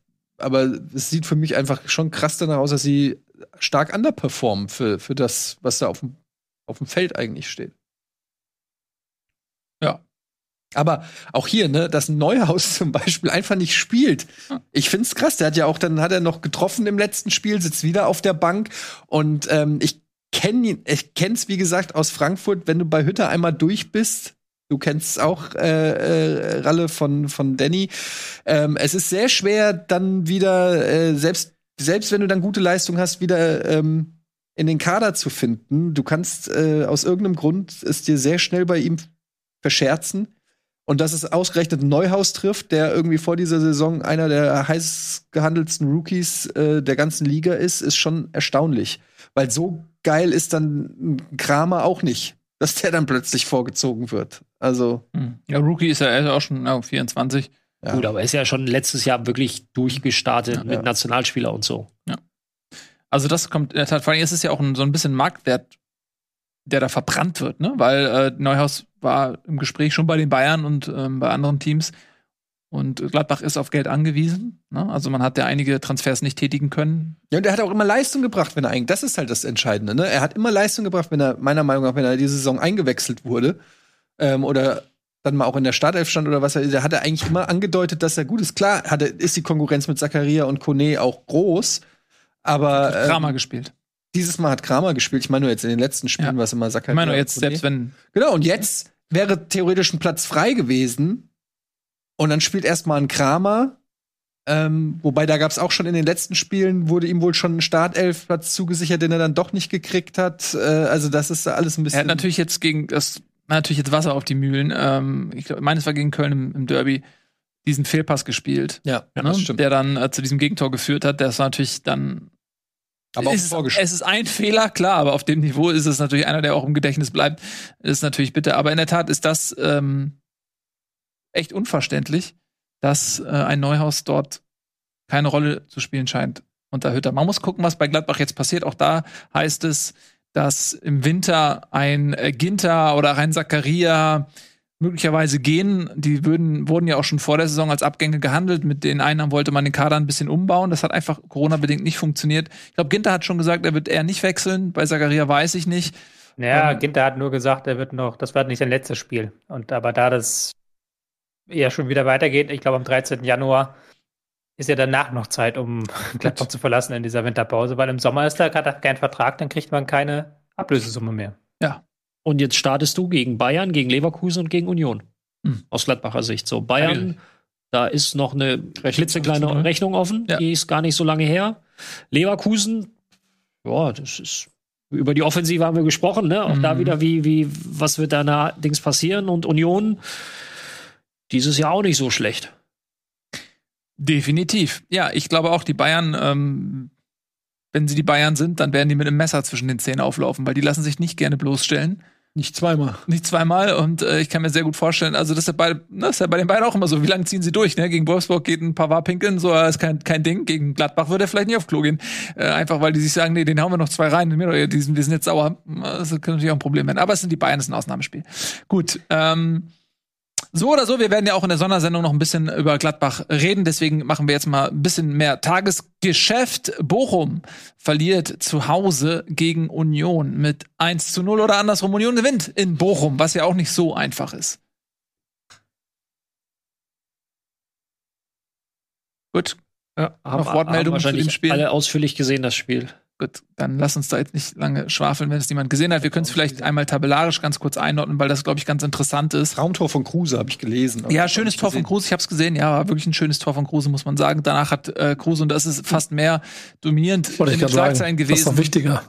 Äh, als das Spiel. Er hat, naja, aber das würde ich gerne ein bisschen, er hat, guck mal, das ist genau, das wird dann am Ende, das ist so typisch Fußball und deswegen kann ich auch verstehen, weshalb sich irgendwann kritisiert. Nein, ist, ist ja wirklich so, weil äh, wenn man sich anschaut, was Max Kruse gesagt hat und was dann am Ende daraus wie es verkürzt wird, was dann am Ende in den Fokus gestellt wird, ist ja wirklich, Kruse beleidigt Bochum-Fans. Was er gesagt hat ist, hey, Bochum ist ein super Verein, äh, ich mag den total gerne und äh, die allermeisten, äh, 90 Prozent der Fans sind auch auch super cool, aber heute waren irgendwie äh, alle Ruhrpott-Assis haben sich versammelt heute im Stadion, um, um äh, scheiße zu sein, so ungefähr. Und was natürlich daraus gemacht wurde, ja, hier Bochum, alle Bochum-Fans sind scheiße und das ist ähm, da kann man sich auch nicht wundern, wenn dann jemand das nächste Mal sagt, ja, okay, äh, wir haben äh, ganz gut gespielt und bla. Und einfach nichts mehr sagt, was irgendwie lustig ist. Ich kann dir versichern, das wird Max nicht tun. Ja, die, aber er ist vermutlich der Einzige. Ne? so. Gut. Union, auch nochmal, der lobend erwähnt, die sind erst die zweite Mannschaft gewesen diese Saison, die in Bochum haben gewinnen können. Frankfurt hat da verloren, Freiburg hat da verloren. Ähm, aber die andere Mannschaft war Hertha BSC. Also interessanterweise, die beiden Berliner Mannschaften haben in Bochum punkten können. Also siegen können. Nicht nur punkten können, sondern siegen können. Mhm. Das war ein Fun Fact präsentiert von mhm. Wolf Christoph Fuß, so gefühlt. Achso, das ist so ein klassischer Kommentatorenfakt, oder? Und Tobias Escher dachte ich kurz, aber ja, okay. Ähm, ja, also tabellarisch wollte ich das Ganze nochmal einordnen. Können wir einmal kurz nochmal auf die Tabelle gucken. Das sieht nämlich folgendermaßen aus. Union spielt da, wo sie auch letztes Jahr waren, so rund um Conference League Plätze, holen da konstant ihre Punkte und ähm, das auch eben trotz Doppelbelastung spielen ja oder haben auch Conference League gespielt und spielen es immer noch, ne? Ja, sind ja nicht rausgeflogen. Und dann haben wir Bochum, die natürlich gegen den Abstieg spielen. Das sind natürlich so Spiele wie zu Hause gegen Union durchaus auch mal eine Einladung zu punkten. Das sind so Spiele, die sollte man mitnehmen. Und sie haben jetzt auch im Sechs-Punkte-Spiel, sag ich mal, gegen Bielefeld verloren, so dass das tabellarisch immer noch sehr gut aussieht für Bochum, gemessen auch an den Erwartungen an den Aufsteiger. Aber das waren jetzt zwei Spiele, da hätte man, glaube ich, gerne ein bisschen was mitgenommen noch vor, vom Weihnachtsfest. Äh, Moment, hast du bei Union gerade gesagt, dass die nicht rausgeflogen sind? Sind sie rausgeflogen? Ja, die haben wusste es gerade. Die K.O.-Runde haben sie Chance ja, 50 50. Knapp, knapp verpasst. Ich war mir nicht mehr sicher. Ich habe gehofft, ihr werdet mir widersprechen. Keiner hat es gesagt. Da habe ich mir gedacht, danke. Entweder wisst es auch nur gerade so, hat er es hat er es wirklich gesagt? Aber dann warst du gerade so mit Bochum ja. beschäftigt, deswegen. Ich habe einfach alles auf eine Karte gesetzt und okay. habe gedacht, an eurer Reaktion werde ich mich entweder korrigieren können oder eben nicht. Und dadurch, dass nichts kam, habe ich gedacht, alles klar. Nee, im letzten Spiel habe ich richtig geraten. Also sie haben im letzten Spiel nochmal die Chance gehabt, so. ja, ja, daran erinnerte ich mich, aber ich weiß gar nicht mehr, äh, wie sie dann gespielt hatten. Deswegen, ähm, okay, ich entschuldige mich natürlich, dann ist Union jetzt raus, aber trotzdem hatten sie ja bis zum Schluss die Doppelbelastung. Die Doppelbelastung. Sie fließt ja ein in die Bewertung der Hinrunde, dass sie dort diese Doppelbelastung Die haben sie besser weggesteckt, als wir das wahrscheinlich erwartet hätten. Ja, das meine ich. So. Also wir haben vorab schon, ähm, weiß ich noch, Ende der letzten Saison auch drüber gesprochen, inwiefern will man das überhaupt? Max Kruse selbst hat ja auch gesagt, so ja, ich meine, er hat ja Union noch in diesen Wettbewerb geschossen ja. und hat aber eigentlich gesagt, er hat da nicht so Bock drauf.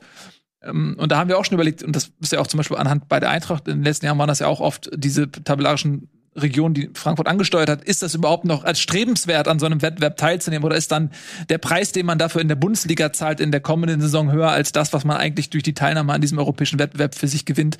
Und die Frage hatten wir auch bei Union gestellt und man musste sagen, sie haben es gut gemacht und mal gucken, jetzt ohne diesen äh, zusätzlichen Ballast, wie dann in der Rückrunde das da weitergeht. Ja, und für Bochum habe ich eben auch gerade gesagt, Hätten sie so unterschrieben, glaube ich, zu Beginn der Saison, aber eben diese letzten beiden Spiele, da hätten, hätten sie, glaube ich, gerne noch was mitgenommen. Ja. Ich würde übrigens gerne noch mal äh, zitieren. Sehr gerne. Ähm, Im WDR 2 hat Max Kruse gesagt, habe selten so asoziale Fans wie hier erlebt. Ja. Also ich war, er hat verschiedene Interviews gegeben und hat's auch, hat sich auch differenzierter ausgedrückt bei manchen und es ging da, glaube ich, auch um eine, eine Prügelei auf der äh, Tribüne oder so. Ähm, aber dass das natürlich dann aufgenommen wird, da ist er natürlich auch lang genug dabei, um zu wissen, dass das dann auch die Runde macht. Ja, ganz ehrlich. Ich glaube aber, das hat er dann auch in Kenntnis genommen, weil er sich ja. einfach gedacht ja, das war auch asozial ja. von denen, dann sage ich das auch genau. einfach. Ich, ich muss sagen, ich finde das ja sehr erfrischend, ja. dass er solche Sachen dann auch ausspricht und beim Namen nennt. Ich mag ja sowas. Ähm, aber äh, natürlich, wenn er irgendwann mal wieder in Bochum spielt, wird er das sicherlich auch zu hören kriegen. Gut, ich glaube, ähm, das kann er ab. Aber ich, ganz ehrlich, ich meine, der Typ ist Fußballer und bei Max Kruse habe ich so das Gefühl, der hat sich frei gemacht. So, der hat finanziell ausgesorgt, der lebt so sein Leben und der äh, hat keine Scheu. Er hat geheiratet. Er hat geheiratet, ne, hat eh nichts mehr zu verlieren so und ja. nein, ich meine jetzt mal ernsthaft, also der der ruht in sich. Der ruht in sich und der scheißt eben auf, auf viele Sachen, weil sie ihm keine Angst machen. So, der, der ist, was, wie alt ist der jetzt? 33 oder so? Ne, also der wird jetzt ist irgendwie Anfang, ja, ja. Ne, seine Karriere Aber wird jetzt nicht, Nationalmannschaft eh nicht mehr. ist kein Thema mehr. Genau. So bei Union. Ja. Ich glaube, sie lassen ihn auch, solange er die Leistung bringt, sind die Grenzen möglicherweise ja. bei einem Spieler wie Max etwas weiter gefasst. Ja. ja. Genau. Und den Rest, da bin ich bei dir. Also seien wir mal ehrlich. Ja, so, und dann bist du jetzt so ein Spieler wie Max Kruse mit dieser, sag ich mal, Mentalität, die wir hier gerade skizziert haben. Und dann spielst du so, und ich hab's jetzt nicht mitbekommen, aber deswegen, ich will jetzt auch den Bochumer Fans überhaupt nichts Böses unterstellen. Ich nur mal aus der Perspektive von Max Kruse, lass uns einfach mal annehmen, es stimmt so, ohne dass ich dabei war und ich verurteile natürlich null die Bochum-Fans. Aber lass nur für die Geschichte. Dann spielst du da und dann siehst du auf den Rängen wirklich asoziales Verhalten. Und als Spieler kriegst du das die ganze Zeit ab und wirst damit konfrontiert. So, und eigentlich bist du pisst und bist sauer und hast keinen Bock auf die Typen. Und dann stehst du bei einem Interview und ein Typ wie Max Kruse, aus der Situation heraus, die wir gerade geschildert haben, der sagt halt, wie es ist. Er sagt so, ey, das sind einfach voll die Assis so. Und jemand anderes traut sich das nicht. Aber eigentlich denken wir doch, ja, vermutlich hat er recht. Ja, es ging, glaube ich, auch darum, dass, dass, äh, bei, dass die Spieler ständig mit Bier beworfen wurden an den, bei Eckbällen und so weiter. Also es war schon wohl, die haben, die haben, ich bin mir sicher, dass die Bochumer Fans da nicht komplett äh, schuldlos ähm, sich Kritik anhören mussten. Ach, es in, in so engen Stadien passiert passiert viel, kriegst du viel als Spieler ab, mal mehr, mal weniger. Anscheinend war es jetzt ein bisschen mehr und ich finde, wir müssen das, das muss jetzt auch nicht, ist jetzt auch kein Riesenskandal. Da gibt es Schlimmeres. Aber da keiner das Spiel gesehen hat, müssen wir Vorfälle. darüber reden. Ja. Ich finde es aber eine Was sagst du, Tobi? Entschuldige? Zumindest keine rassistischen Vorfälle wie in der dritten Liga. Genau. So dritte Liga war es, oder? Mit Duisburg ja, ja. gegen Osnabrück, das so abgebrochen werden musste, weil Spieler, ein HSV-Leihspieler, glaube ich sogar. Opoku, ja. Hm? Wie heißt der? Ganz genau, Aaron Opoku. Wie heißt er noch gleich? Aaron Opoku. Ja, ähm, dass er rassistisch beleidigt wurde. Wurde rassistisch, rassistisch beleidigt? wurde. Hm? Genau, ähm, wenn du es ansprichst, ähm, ja, beim Spiel ähm, Duisburg gegen Osnabrück und dann aufgrund dieser rassistischen Beleidigung wurde das Spiel auch abgebrochen. Er ist unterbrochen, dann abgebrochen. Ist, ähm, ich weiß nicht, ob es ein Novum ist, ja. aber es ist. Die Vorgehensweise ist ein Novum, ja. Ähm, auf jeden Fall etwas, was mit Sicherheit in vielen Stadien häufiger passiert und jetzt mal in aller Konsequenz auch geahndet wurde, nämlich mit einem Spielabbruch. Jetzt haben wir das schon angesprochen, dann würde ich mir gerne auch die Zeit noch nehmen, um das einmal noch mit euch zu diskutieren. Findet ihr, dass ähm, das eine angemessene Reaktion ist, eine Reaktion, die auch dann in der Bundesliga, in der zweiten Liga, in allen, eigentlich in allen Ligen, unabhängig davon, wie professionell sie sind, durchgezogen werden muss?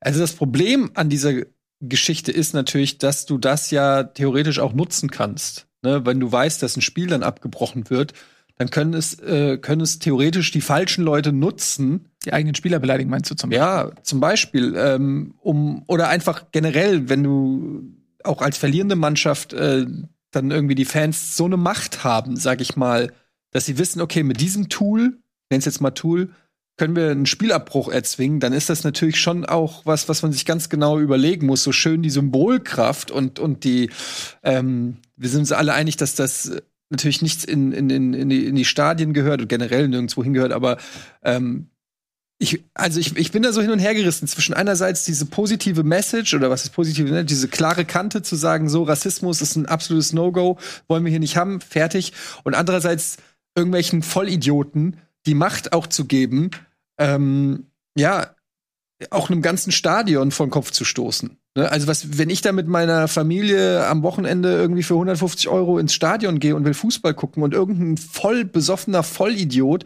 irgendein Hul in der Kurve schreit irgendeine Scheiße und dann wird das abgebrochen, da hätte ich, also welchen Einfluss kann ich darauf nehmen als für mich? Ich kann nichts machen.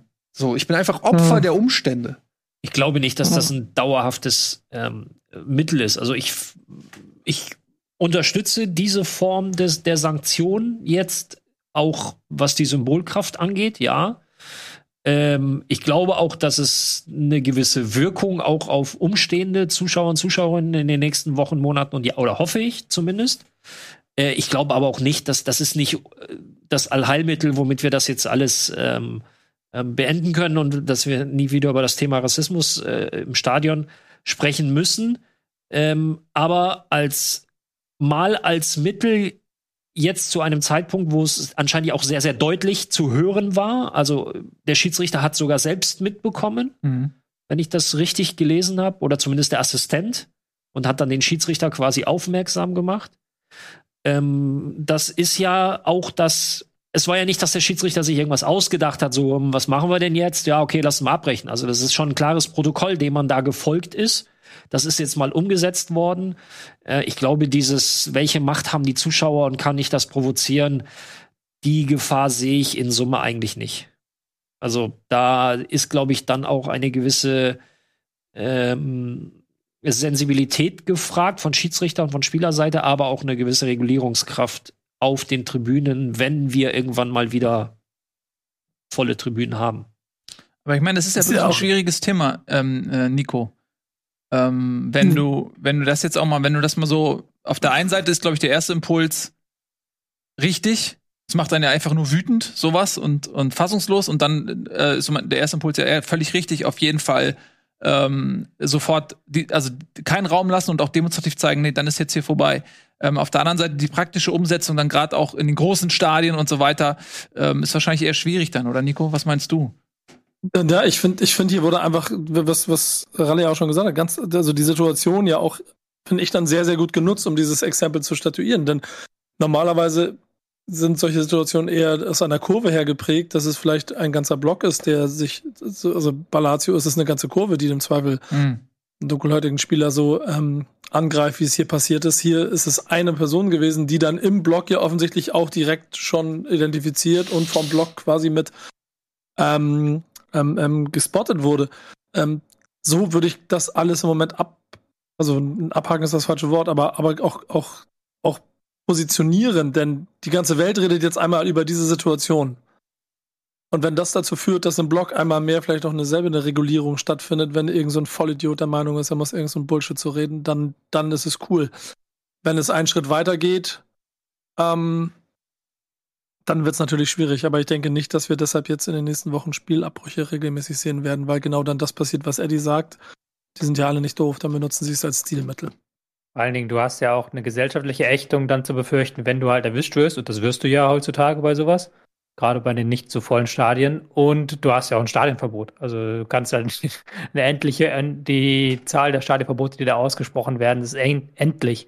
Ich glaube, da ist auch das Zeichen größer als halt der Schaden, der entsteht, weil ich glaube nicht, dass das jetzt irgendjemand nutzen wird, um da das abzubrechen. Das haben wir auch noch nicht erlebt bei anderen Dingen.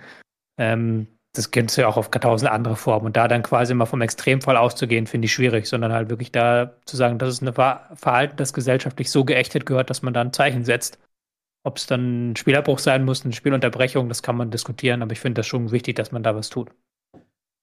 Ja, finde ich auch. Ähm, einfach auch, um das ähm, ins Gedächtnis zu rufen und auch zu zeigen, dass, äh, wenn man die Möglichkeit hat, denjenigen ausfindig zu machen und darauf zu reagieren, dass man das dann auch konsequent macht wenn äh, in den großen Stadien das nicht möglich ist, das rauszufiltern und äh, so weiter, ähm, dann heißt es ja nicht, dass man das nicht genauso ernst nehmen kann. Ähm, aber ich, ich halte es auch für total wichtig, weil ich, es gibt ja auch unterschiedliche ähm, Konstellationen. Nico, du hast gerade angesprochen, so bei Lazio ist es eine ganze Kurve, ja, wo das dann vielleicht auch einfach systematisch einfach ist, ja, eine komplette ähm, Geisteshaltung einer Fangruppierung. Und dann gibt es aber sicherlich auch in Stadien viel, und das kriegt man mit, wenn man selber auch ins Stadion geht. Der, ich erinnere an Dre Vogt, der damals in Wolfsburg ja auch ähm, diese Erlebnisse dann so eindringlich geschildert hatte. Als Stadiongänger merkt man das ja auch. Das sind oft einzelne Leute, die dann ähm, natürlich, der Fußball erzeugt Emotionen und die tauchen dann völlig ab in ihre Emotionen, ihre Wut und so weiter. Und dann kommen teilweise auch einfach, wovon dann vereinzelte Leute einfach Sachen, rassistische Sachen brüllen und, und äußern. Ähm, und wenn man dann auch die umstehenden Leute so ein bisschen sensibilisiert und das auch fördert und sagt, so ja, das ist auch gewollt, dass in dem Moment dann die Leute um, um den herum das auch anzeigen oder vielleicht auch zu einem Ordner gehen und zu sagen, hier, der Typ, äh, so wenn jemand auf einer Party irgendwie jemanden findet, der Stress macht und eine Schlägerei anzetteln will, dann gehst du auch zum Türsteher und sagst, hier, der Typ macht Stress, schmeiß den mal raus. Ähm, und so muss man vielleicht auch, ja, habe ich oft genug gehabt, die Situation. Und wenn du dann ähm, vielleicht im Stadion so jemanden siehst, dass du dann durch, durch jetzt ähm, die Entscheidung äh, beim Spiel Duisburg gegen Osnabrück, wenn du dafür sorgst, dass die Sensibilisierung bei den Umstehenden auch noch größer wird, weil sie eben zum einen keinen Bock auf Rassismus haben, ja, aber im zweiten, wenn das nicht ausreichen sollte, was schade wäre, aber wenn sie dann im zweiten auch noch Schiss haben, ey, meine Mannschaft wird bestraft und das Spiel wird abgebrochen, wenn du nicht die Klappe hältst, wenn dann diese Sachen, wenigstens die Sachen vielleicht ausschlaggebend sind, um zu sagen, ey, hier, der Typ äh, ist ein, schreit rassistische Sachen, nimmt den mal raus, dann ist ja zumindest ein bisschen was getan. Man darf sich ja aber auch nicht, ver äh, nicht, nicht vergessen, dass wir im Moment in einer Situation, oder generell finde ich gesellschaftlich, ähm, so in eine Richtung unterwegs sind, wo immer mehr Leute der Meinung sind, sie, es ist immer wieder Zeit, dass man so eine Scheiße öffentlich reden darf, weil sie sich im, in einem sicheren Raum fühlen, weil das ja ihre Meinung ist. Ähm, dass es aber nicht mit den Grundwerten von dem zu, zu übereintrifft, was wir einfach hier auch in diesem Land und finde ich in der ganzen Welt einfach gemeinschaftlich vorleben sollten, ist es umso wichtiger, dass hier einmal klar Kante gezeigt wird. Und wenn das das heißt, das heißt, dass jetzt, ähm, wer war es, warte mal, Osnabrück deswegen drei Punkte verliert, dann ist es das größte Geschenk für die Sache gewesen, weil auch wir jetzt hier zehn Minuten drüber sprechen und einmal mehr drüber nachgedacht wird, was da eigentlich passiert in so einem Stadion. Und jetzt ist es klar deutlich ein Vollidiot, der es gemacht hat. Aber nächstes Mal auch ein bisschen lauter drüber nachdenken, wie du wieder mit 10.000 Leuten im Block bist und neben dir der Typ die gleiche Scheiße redet, aber es nicht laut redet, weil es nicht alle mitkriegen. Und auch dann muss man irgendwie sich dagegen stellen. Jo. Ähm, vielen Dank für diese Diskussion. Und das ist sicherlich ein Thema, wo man noch sehr viel länger drüber sprechen könnte. Aber wir haben zumindest mal angekratzt. Ähm, und so ein bisschen hintenübergefallen ist das Spiel Fürth gegen Augsburg. Es endete 0 zu 0. Seien wir ehrlich, wahrscheinlich würde niemand äh, jetzt noch groß dort in die Tiefe gehen, außerhalb des Ergebnisses. Äh, tabellarisch haben wir es auch eingeordnet. Und damit verabschieden wir uns jetzt. Denkt dran, es gibt natürlich noch unsere große Sondersendung, in der wir auch in gleicher Konstellation, ich würde euch bitten, wenn wir uns dann treffen, dass ihr alle nochmal das gleiche anzieht. Weil das, ich finde das farblich super gerade. Ja. Ne, wenn ihr das passt so ein bisschen, ja. Möglichst nicht einfach nächste Woche nochmal genauso Gerne nächste Woche nochmal anziehen und nicht kleckern, irgendwie aufpassen beim Joghurt essen, dass nichts auf dem Pullover fällt oder so. Machen wir. Ähm, dann sehen wir uns in gleicher Konstellation nämlich wieder. Ich freue mich sehr auf diese Sendung und äh, ich freue mich sehr, dass ihr eingeschaltet habt und habt äh, wunderschöne Weihnachten. Wir sehen uns ja nochmal. Bis dahin. Tschüss und auf Wiedersehen.